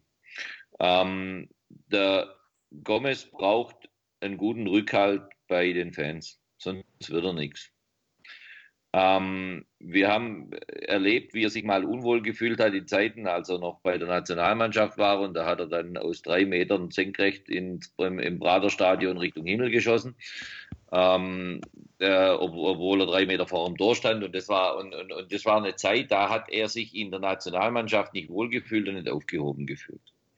Und ich hoffe sehr, dass, ähm, dass wir alle Fans, die, ganzen, die ganze Kurve und die Gerade auch noch zu ihm halten, wenn die ersten drei Schüsse von Gomez nicht gelingen.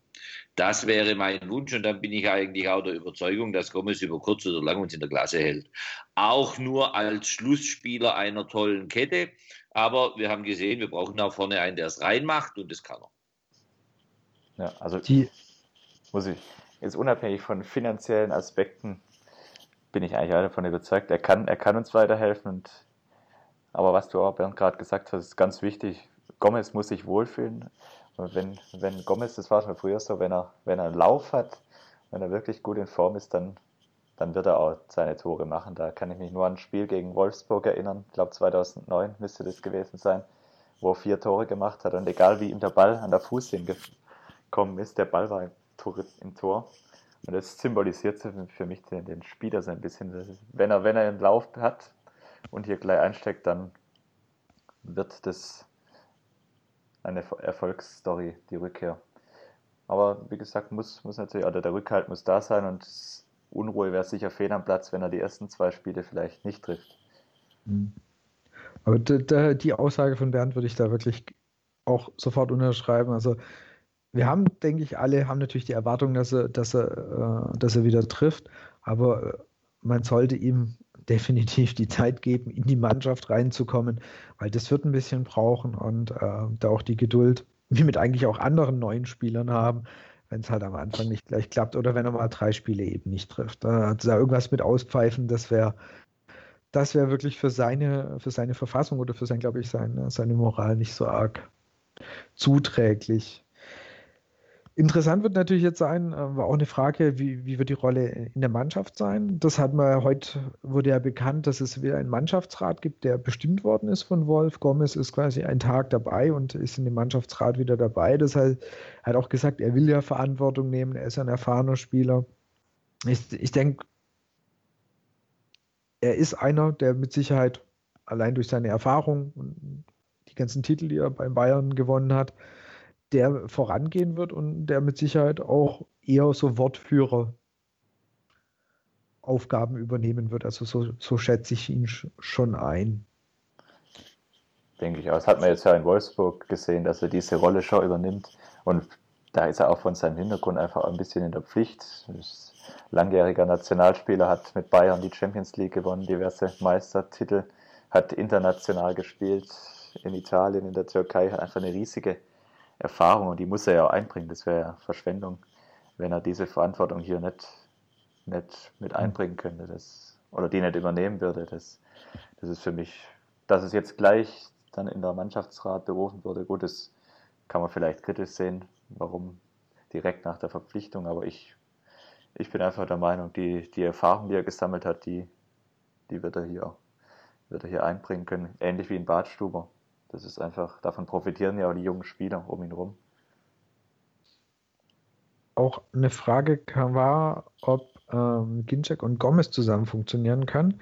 Mit dem, mit dem Kommentar und dem Verweis auf das äh, Interview bzw. die Folge von den Kollegen von Rund um den Brustring, die ja im Kakao zu Gast hatten und da wurde eben, ähm, hat Kakao wohl durchklingen lassen, dass ähm, dass Gomez etwas egoistischer, also vielleicht also eher mal den Ball nicht gespielt hat wie Terodde. Wie seht ihr das? Können die zwei zusammen funktionieren, Ginczek und Gomez? Vor der Kurve lenken. Ähm, ich, ich glaube nicht, dass, äh, dass die beiden lang gleichzeitig äh, im Kader sind. Also einer von beiden wird leider immer ähm, verletzt sein. Davon geht man aus, diese, die, dieses Thema doppelt zu besetzen, ähm, ist, ist nicht falsch. Und ich glaube eher, ähm, dass es ein Stilmittel sein kann, ähm, dann eine Viertelstunde vor Schluss auch mal zwei sogenannte Brecher vorne reinzustellen, auch wenn beide von hinten kommen können. Aber es sind, es sind durchaus ähnliche Spielertypen, deshalb wurde die Frage auch gestellt. Und ähm, wenn wir mal in der Mitte in, aus taktischen Gründen ein, ein, Gewicht brauchen, weil wir sehen, jetzt müssen wir was auspacken, jetzt müssen wir äh, über die Flügel, hat 70 Minuten nicht funktioniert, ähm, dann ist die Option da und die Option ist gut. Um da vielleicht wieder zu der Frage von vorhin zurückzukommen, Thema System. Ich glaube, von Anfang an wird man die Kombination selten auf dem Platz sehen, weil das, glaube ich, nicht die Philosophie von Wolf ist, mit zwei so Mittelstürmern in der Bundesliga aufzulaufen. Gerade zum Schluss, so als letzte Option sicher eine Möglichkeit. Ich glaube aber, die zwei werden nicht allzu oft gemeinsam auf dem Platz stehen. Da ist dann eher, denke ich mal, die Kombination Gomez-Akolo, Gomez-Donis meiner Meinung nach die bessere. Wahrscheinlich auch zielführender, denke ich auch. Rein von, weil Donis eben ein ist, der Gomez dann einfach immer besser einsetzen kann noch. Also Gomez. Mein Traum, genau richtig. äh, einer unkonventionell, einer vorne, der die klaren Kisten macht. Superklasse. Oder, wir haben ja jetzt alle die Hoffnung, er trainiert jetzt ja wieder mit. Ähm, am Vormittagstraining war er jetzt ähm, im Mannschaftstraining dabei, nachmittags war er jetzt individuell Manet. Und also ich habe die Hoffnung, dass wir den in der Rückrunde noch sehen werden. Und das ist natürlich auch einer, der entsprechend dem Gomez das ein oder andere Bällchen mal auflegen könnte. Definitiv. Das Ganze ist schon fast mit lachendem und weinendem Auge, wenn man dann überlegt, dass wir die Kaufoption wahrscheinlich nicht ziehen werden können. Man muss aber eh erstmal abwarten, wie er sich in der Bundesliga macht. In der zweiten Richtig. Liga hat er durchaus überzeugt, aber ob das in der Bundesliga dann auch so funktioniert, er ist auch nicht ohne Grund bei, bei Sporting aussortiert worden, mehr oder weniger. Also ob er auf dem Niveau dann tatsächlich auch so überzeugen kann, muss man sowieso abwarten. Und wann er dann wieder tatsächlich 100% einsatzfähig ist, ob das schon zum Rückrundenstart jetzt sein wird, was ich eher bezweifle, oder dann eher Richtung Februar, März, muss man abwarten, ja. Das Einzige, was wir in diesem Zusammenhang sicher prognostizieren können, ist, dass wir Standing Ovations bekommen, wenn, er, wenn unser Freund Manet wieder im äh, Neckarstadion einlaufen wird. Dann steht das ganze Stadion und applaudiert. Darauf freue ich mich. Da, alles, was danach kommt, lässt sich sehr schwer sagen. Das ist richtig. Was denkt ihr jetzt mal unabhängig eben von Gomez? Wird sich am Kader noch was tun? Würdet ihr sagen, der aktuelle Kader reicht, um die Klasse zu halten? Oder wenn ja, was fehlt? Offensive, Mittelfeldspieler, Abwehr, Rechtsaußen? Wo würdet ihr, so ihr dürftet, noch nachlegen? Also. In dem, was, was man landläufig Kreativzonen nennt, in dem, in, in dem Bereich, wo der vorletzte Pass gespielt wird, ähm, sehe ich Handlungsbedarf. Ähm, das würde ich mir noch wünschen, wenn da, wenn, wenn da noch ähm, was kommt. Aber ähm, ich glaube im Moment, dass die handelnden Personen selbst nicht wissen, was da noch kommt, weil einfach vieles von der Verhandlung, von der Verhandlung abhängt. Die haben sicherlich noch manche äh, Eisen im Feuer. Ähm, aber ob sie die aus dem Feuer holen können und hier nach Stuttgart, das wird die Frage sein. Also gut, meiner Meinung nach muss ganz klar Brekalo ersetzt werden, auch wenn Manet wieder im Training ist, aber darauf kann man sich schlecht verlassen, auch gerade vor dem Hintergrund, dass Donitz und Akolo doch sehr verletzungsanfällig sind. Also meiner Meinung nach muss, muss offensiv auf den Außen noch nachgelegt werden. Das ist natürlich teilweise auch Wunschdenken, dann vielleicht einen, einen offensiven Rechtsverteidiger, aber das ist im Winter sowieso sehr schwierig, da was zu finden. Und wie Bernd schon gerade gesagt hat, so ein wie man es heute so schön sagt, so ein Box-to-Box-Player, ein Spieler, so vom Spielertyp wie die Davi, ohne ihn jetzt da persönlich ins Gespräch bringen zu wollen, aber vom Spielertyp her so ein so einer würde uns sicher nicht schaden. Also ich würde sagen, oder ich würde mich freuen, wenn jetzt nicht um ihn damit zu dissen, sondern aber eine Konkurrenz würde Beck gut tun. Vielleicht tut es ihm auch nur wieder gut, dass er wieder zu besseren Leistungen für sich findet, weil er merkt, okay, da ist jemand, der ihm Konkurrenz macht. Oder vielleicht, weil es eben jemand ist, der die Seite doch auch mal etwas besser wieder beackern kann. Also das würde auch helfen. Und, und ich hoffe wirklich, hm, dass sich noch was tut, weil der Kader so wie er jetzt ist, würde mir schon zugegeben etwas Sorgen bereiten. Also so ein, zwei Verstärkungen, glaube ich, würden uns sehr helfen, dem äh, Ziel und dem Wunsch, dem Klassenerhalt einfach näher zu kommen. Totales Einverständnis von meiner Seite, wie man es auch immer nennt. Auf der Beck-Position ist Handlungsbedarf. Die Alternative zu Beck ist im Moment Pavard. Der ist da verschenkt. Pavard gehört genau. in die Mitte. Der genau. gehört in den zentralen Aufbau. Das ist ein genialer Spieler. Der, der, der Pass gegen Fürth, ne, den können wir immer beim Vertikalpass nochmal angucken. Ich tue es täglich. Ähm, der, war, der, der, der kam von der Mitte und nicht von rechts außen. Ähm, deshalb ähm, auf rechts darf noch, darf noch was sein. Und ähm, wenn ich mir noch irgendwas wünschen dürfte, dann ähm, bitte einen Lauftrainer für den Insua. Der ist zu langsam, das sieht man am Laufstil. Der muss die Beine besser auseinander bekommen, der muss die Arme mitnehmen, der läuft zu geduckt. Da sind ähm, in frühester Lauferziehung ein paar Fehler gemacht worden. Bei, bei der Ballbehandlung und beim Schuss hat man es super gemacht. Also das haben sie echt schön mit dem Insua hinbekommen. Das kann er nie kein zweiter, total talentierter Spieler. Aber könnte man dem noch eine, vielleicht irgendwo eine halbe Sekunde auf 100 Meter finden, dann wäre es total klasse. Gehen wir mal weiter, mal gucken, was sie sagen.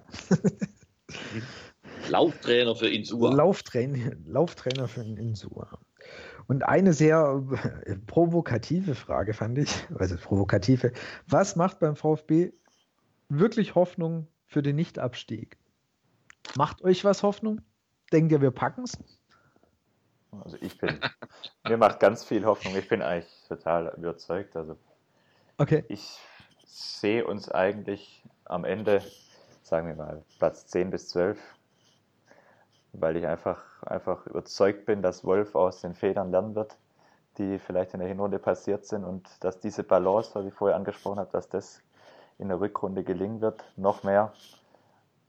Und gut, wir haben es, wir in genügend Spielen gezeigt, dass die Qualität da ist, wenn alle halbwegs fit sind, dann ist auch, das hört sich jetzt immer blöd an beim VfB, weil man es vor zwei Jahren schon mal gesagt hat, aber die Qualität ist einfach da, jetzt auch mit Gomez vorne bin ich persönlich überzeugt, dass die Klasse gehalten werden kann oder dass zumindest die Voraussetzungen da sind, das zu schaffen.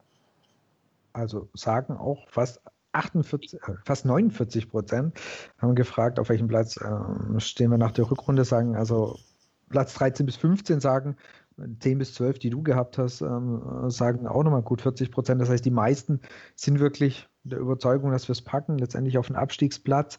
Das heißt, 16 bis 18 sind es gerade mal ja, 4 Prozent. Also es ist für alles für schwäbische Verhältnisse ist es ja hier äh, äh, komplette Euphorie, die hier ausgebrochen ist. Ich für meinen Teil habe auch, äh, ich habe uns auf 13 bis 15 gesehen, was mir auch komplett reichen würde. Es geht einfach nur darum, irgendwie die Klasse zu halten. Ich habe, wenn, wenn, ich habe ich hab jetzt tatsächlich Zeit gehabt, mir zu überlegen, was mir Hoffnung macht. Ja. Mir macht Hoffnung der Blick auf die Konkurrenz. Mit Köln haben wir schon mal jemand gefunden, der deutliche Tendenzen hat, ähm, zum Schluss hinter uns zu stehen, auch wenn ich äh, betone, dass das noch nicht sicher ist. Ähm, aber da, äh, sagen wir mal, 50 Prozent bei Wahrscheinlichkeit könnte man die also vorsichtig taxiert als Absteiger nehmen. Dann gibt es andere, die jetzt auch nicht unbedingt die Supersubstanz haben.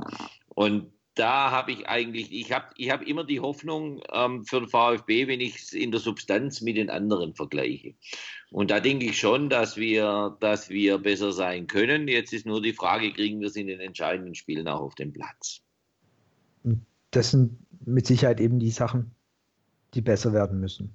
Das ist eine der entscheidenden Fragen, die sich schon recht schnell beantwortet, weil man, wenn man gerade auf den Spielplan schaut, die ersten Auswärtsspiele sind eigentlich fast alle gegen direkte Konkurrenten, mehr oder weniger. Da, da muss gepunktet werden. Da wird, wird gleich, wird's gleich entscheidend, ja. Oder zumindest vorentscheidend, ja. Total einverstanden. Ich, ehrlich gesagt glaube ich ähm, äh, da auch ein, ein, ein bisschen ähm, ähm, dass, das, dass dieses Heim und Auswärts, das hat sich jetzt zufällig so aufgestellt. Wir haben schlechte Heimspiele gehabt und wir haben gute Auswärtsspiele gehabt. Ähm, ja. diese, dieses Thema ist, ist, ist, ist, logischerweise anhand des, wird, wird immer anhand des Ergebnisses gesehen. Wenn man die Spielperformance anguckt, war das gar nicht so fürchterlich unterschiedlich. Ähm, ich habe tatsächlich die Hoffnung, dass wir aus, einen Auswärtssieg in der Rückrunde landen. Die das Hoffnung werden wir tun. Das werden wir tun und das, das werden wir, werden wir tun. Müssen. Das werden wir tun müssen, weil auf der anderen Seite auch die Heimsiege nicht mehr so abrufbar sind, wie wir sie gehabt haben. Man hat es in den letzten zwei Begegnungen gesehen. Da waren die Gegner stark, aber das wird man auch gegen Schwächere sehen, dass wir jetzt eine größere Verunsicherung bei den Heimspielen haben, weil unser Heimnimbus weg ist. Ähm, da kann schon sein, dass wir auch mal ähm, remisieren oder äh, gar verlieren. Und deshalb ähm, setze ich viel auf die Auswärtsspiele und überlege mir tatsächlich auch schon selbst, welche, wo ich jetzt den ersten Auswärtssieg mitnehmen kann. In Mainz, ganz klar. Ich bin nicht ins Pokalspiel gefahren, erstens, weil es zeitlich total doof lag und zweitens, weil man dachte, Bundesliga ist wichtiger. Ich glaube an den Auswärtssieg in Mainz.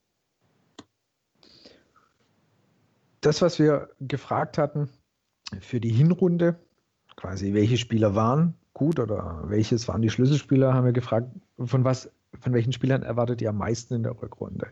Und wirklich total überraschend ist Gomez auf Platz 1. Das also, damit war nicht zu rechnen, aber ähm, jetzt hat irgendwie die Verbindung, glaube ich, bei mir. Name verpflichtet. Genau, also Gomez, äh, da erwarten alle was davon wiederum ähm, in der Hinrunde stark. Ähm, Askasiba wird eben auch wieder viel erwartet. Manet ist auch vorne dabei. Ich glaube, das ist die Hoffnung, dass der Junge einfach zurückkommt und dass wir hoffentlich so viel Freude wie in der zweiten Liga wieder bei ihm haben werden. Und von Pavard erwarten auch wieder viele. Donis ist da jetzt ähm, sehr hoch. Das, ich glaube, das zeugt so ein bisschen davon, dass er am Ende von der Hinrunde gezeigt hat, was er kann. Und wenn er das eben öfters abruft, ich glaube auch, dann werden wir wirklich eine große Freude an ihm haben. Wie gesagt, hier nochmal einfach an der Stelle echt vielen, vielen Dank, dass da ähm, so viele Leute, dass so viele von euch mitgemacht haben und abgestimmt haben und Fragen gestellt haben. Äh, davon lebt unsere Sendung heute wirklich ganz arg, dass wir so viel Input von euch bekommen haben. Hier einmal virtuell vor euch verneigt. Ich habe schon ein bisschen eigentlich rausgehört, bei Bernd ist schon eine gewisse Vorfreude auf die Rückrunde zu merken. Also du, du klingst sehr positiv und auch Jens klingt sehr positiv und das stimmt auch so mit dem überein, was ihr alle in der Umfrage gesagt habt. Also ein Großteil ist, ähm, geht sehr positiv oder sehr mit sehr viel Freude in die Vorfreude in die Rückrunde. Das ist schön. Eigentlich sind nur ganz wenig dabei, die sagen, habe ich jetzt eigentlich gar keinen Bock mehr drauf wir hatten ja so eine Skala von 1 bis 5 und ähm, der absolute Großteil ist bei 3 bis 5. Das heißt, also 3 ist ja eigentlich im Schwäbischen, ist wahrscheinlich schon, naja, ah schon recht. Das heißt so, eigentlich, ich habe Bock. Und äh, die, die wahrscheinlich die euphorischen, die die, die fünf gewählt hat, das sind die ganzen auswärtigen Fans, die nicht wissen, dass man Schwabe nie das Höchste wählt. Das ist immer, immer niedriger ansetzt. Kannst du nicht das Höchste nehmen. Ja. Ja, wie gesagt, also ich glaube, Vorfreude ist jetzt mittlerweile, man hat den Abstand auch zu diesen Niederlagen, äh, der ist ein bisschen größer geworden und man freut sich jetzt. Natürlich trägt Gomez da so ein, so ein Teil dazu bei, dass wieder ein bisschen mehr Euphorie, ein bisschen mehr positive Stimmung da ist wir sind gespannt. Also ich bin, ich bin sehr gespannt natürlich jetzt, wie die Rückrunde anläuft. Ich hoffe, dass es eben nicht so dieses, dieses ähm, Thema wird, was wir schon ein, zweimal hatten, dass wir die Rückrunde schlecht starten und dass dann total idiotisch der Trainer nach dem zweiten Spieltag der Rückrunde entlassen wird. Weil dann hast du ihn die Vorbereitung machen lassen und dann schmeißen raus. Und den Fall hat man leider bei uns auch schon oder auch bei anderen Bundesligisten, wo ich immer denke so, nee, also bitte, das ist einfach taktisch sehr ungeschickt und wie gesagt, ich hoffe, dass wir einfach gut aus den Startlöchern kommen. Wir machen es einfach wie letzte Saison auch schlecht vor Weihnachten und dann gut wieder aus dem Winter rauskommen.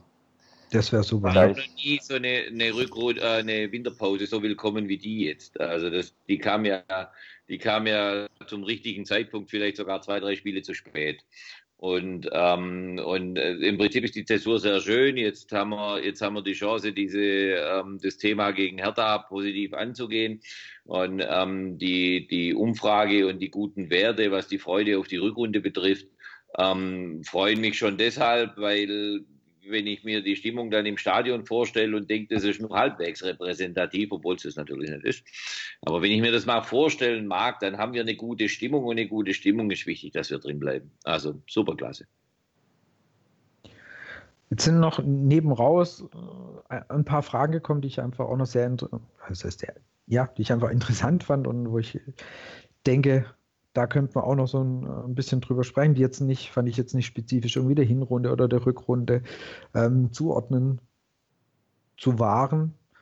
Und es sind ein paar Teile, die, die sich jetzt auch nochmal mit der, mit der Ausgliederung ähm, beschäftigt haben oder darauf abziehen. Und ich glaube, die eine Frage war wirklich als, an dich als Fan gestellt, Bernd, wenn ich das richtig verstanden habe. Und was hat sich für dich als Fan für, durch die Ausgliederung verändert?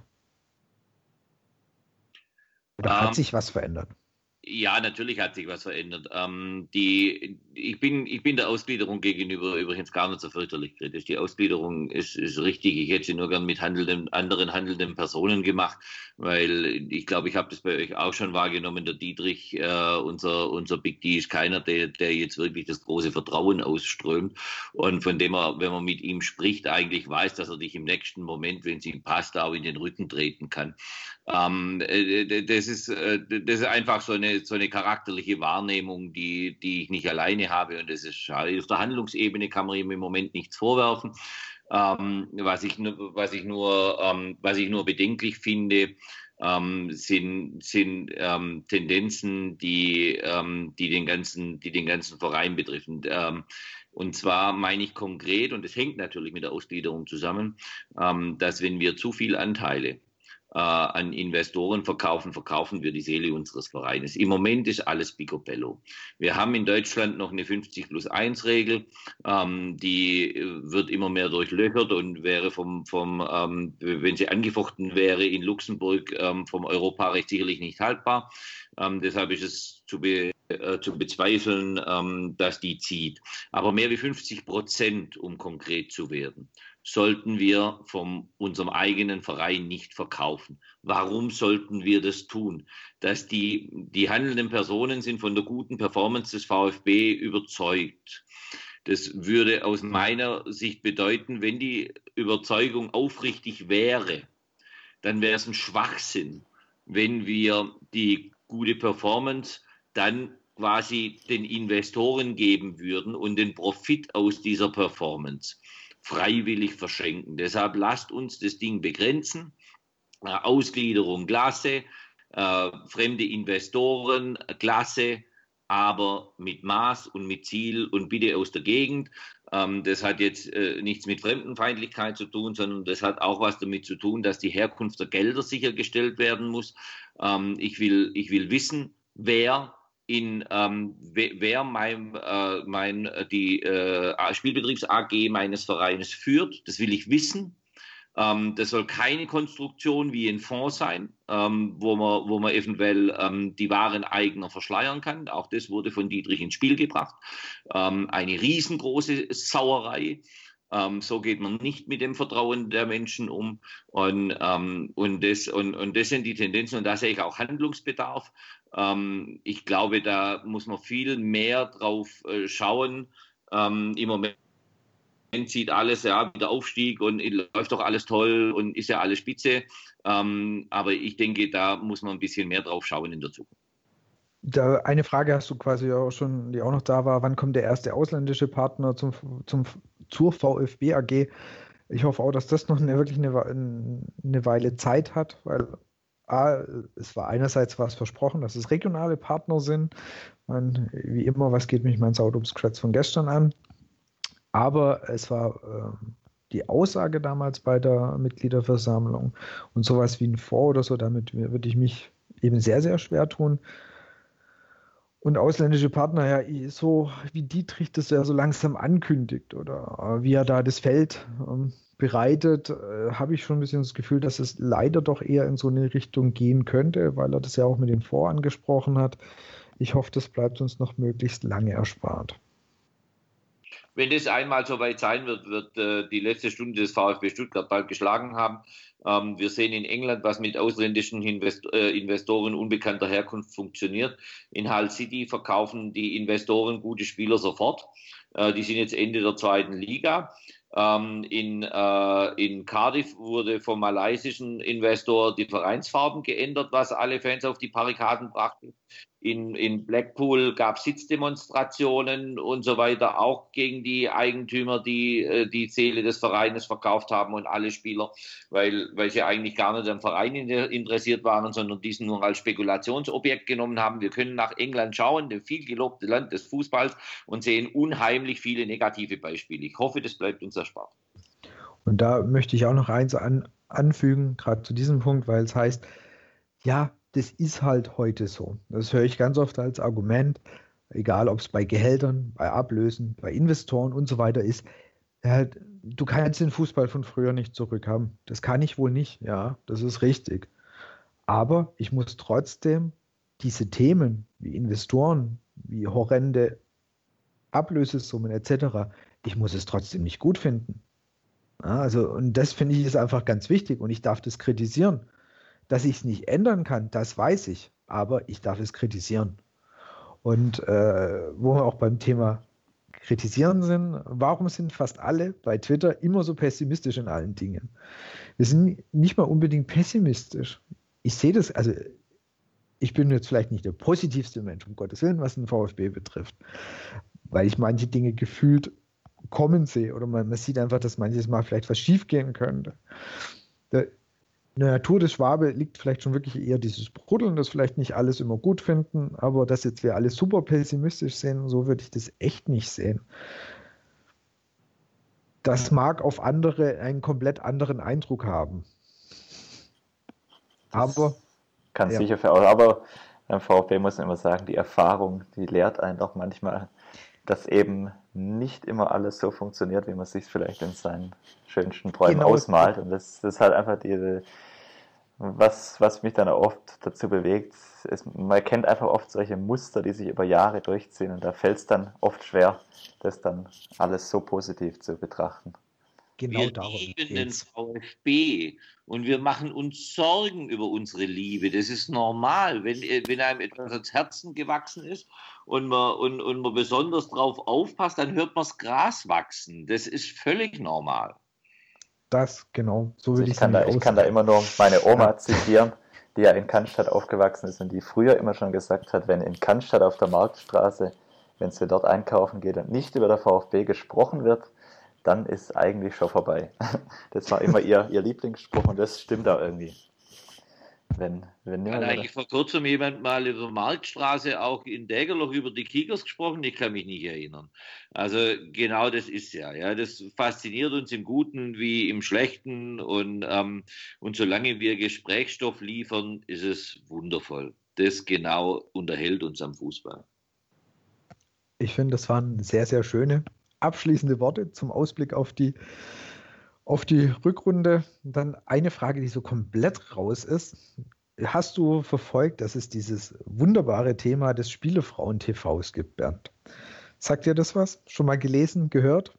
Meine Frau hält mich da immer auf dem Laufenden. Ich bin selbst, ich bin selbst nicht so, ich bin selbst nicht so Insider. Es gibt wohl, es gibt wohl ähm, äh, Aufnahmen, äh, die auch in, in Sillenbuch und in den äh, einschlägig bekannten Neubaugebieten gemacht werden, die dann rumgehen. Ähm, aber ich gebe zu, ich bin kein Abonnent dieser Neuigkeiten. Dafür haben wir zum Beispiel Herrn Jens, der ist da bestens informiert. Ja, erzähl. Oder das, das ist aber. Das ist ein Thema. Dann, dann, das ist Thema für eine eigene Folge fast. Schon, ja, ja, genau. Aber man muss ja informiert bleiben. Und ich weiß auch schon, wen wir einladen. so. So machen wir, mal, wir, machen mal eine Gossip-Sondersendung. Da laden wir vom Vertikalpass äh, ein und äh, natürlich einen Daniel müssen wir einladen. Das ist fast Pflicht, ja. ja, ja. Und dann machen wir mal das, und bitte Frau Aogo. Frau Aogo, ja, Frau Aogo bitte. Ja. Mal schauen, ob sie Zeit für uns hat. Ich bezweifle es zwar, aber. Gut, ich würde sagen, Jens, du darfst zum, Genau. also zum Ende, zum Ende schreiten. Kommen wir zu, zum Schluss, zum Fragebogen, der die Sendung immer abrundet. Und dann an dich, Bernd, die erste Frage. Was war denn dein Highlight mit dem VfB, ob live im Stadion oder im TV? Äh, das Auswärtsspiel in Bochum vor der Meisterschaft. Ich bin gestorben, als Hildebrand das Ding noch von der, von der Linie kratzt. Gomez übrigens eingewechselt und, und Tor geschossen. Das Spiel ging hin und her. Ähm, gleichzeitig kamen aus Dortmund die Meldungen, dass äh, Schalke die Kiste vollkriegt. Und ähm, ich kann mich an, an, an wenig andere euphorische Spiele like this erinnern. Es war geil.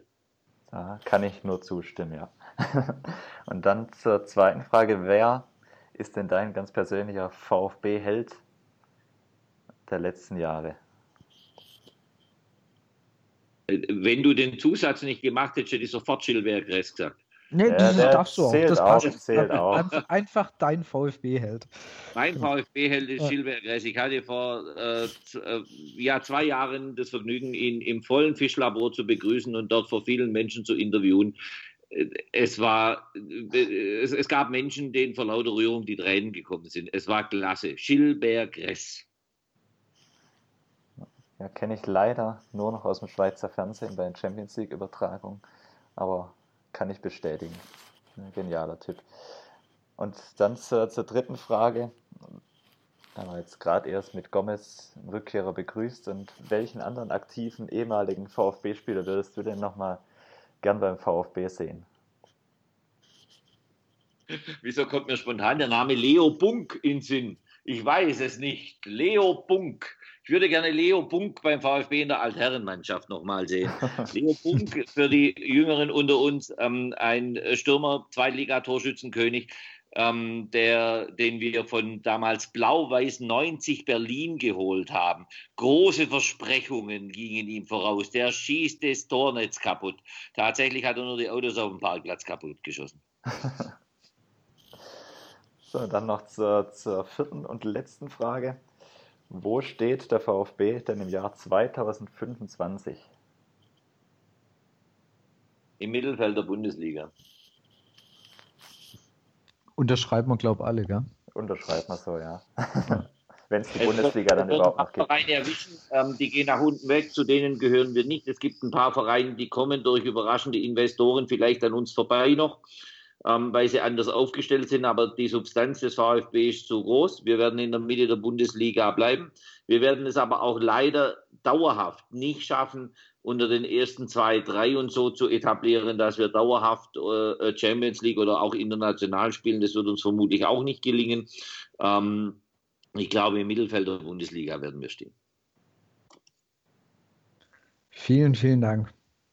Es war mir, also hat heute richtig Spaß gemacht. Es war sehr viele, ähm, ja, interessante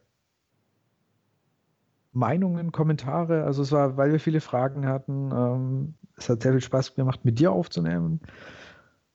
Und was bleibt mir am Ende noch zu sagen? Wie gesagt, genau, vielen Dank. Das hatte ich schon getan. Falls ihr dem Bernd noch nicht folgt, ihr könnt es auf Twitter tun unter @sauterbernd. Und wir werden, wie gesagt, natürlich sein Blog und sein Buch alles in den Show Notes verlinken. Extra auch nochmal natürlich den Artikel zu Pavard, die Liebeshymne an Pavard. Ihr findet uns weiterhin auf Facebook, auf Twitter, unter Brustring Talk, bei iTunes, wo ihr uns abonnieren könnt. Wenn ihr wollt, immer her, gerne her mit Feedback, mit Rückmeldungen, mit Rezensionen auf iTunes. Das hilft uns alles weiter. Empfehlt uns weiter, bewertet uns, damit auch der Brustring Talk weiter wachsen oder ja, einfach auch weitermachen kann. Wir nehmen gerne äh, Kritik und Feedback auf. Es war mir eine Heiligsprechung und eine große Ehre, in, um in eurem Podcast zu Gast zu sein. Vielen lieben Dank. Toll moderiert, geile Sache. Weiter so. Vielen, Vielen Dank, Dank. dass du zu Gast warst. Ja. Dann wünschen wir euch allen, die jetzt zugehört haben, äh, eine gute, einen guten oder uns allen einen guten Start in die Rückrunde. Wir werden uns, denke ich, bald wieder in der Rückrunde hören und dann gucken wir mal, was von unseren ersten Prophezeiungen so eingetreten ist oder auch nicht. In dem Fall von meiner Seite aus äh, nochmal herzlichen Dank und bis bald. Ciao. Bis bald. Ciao. Tschüss.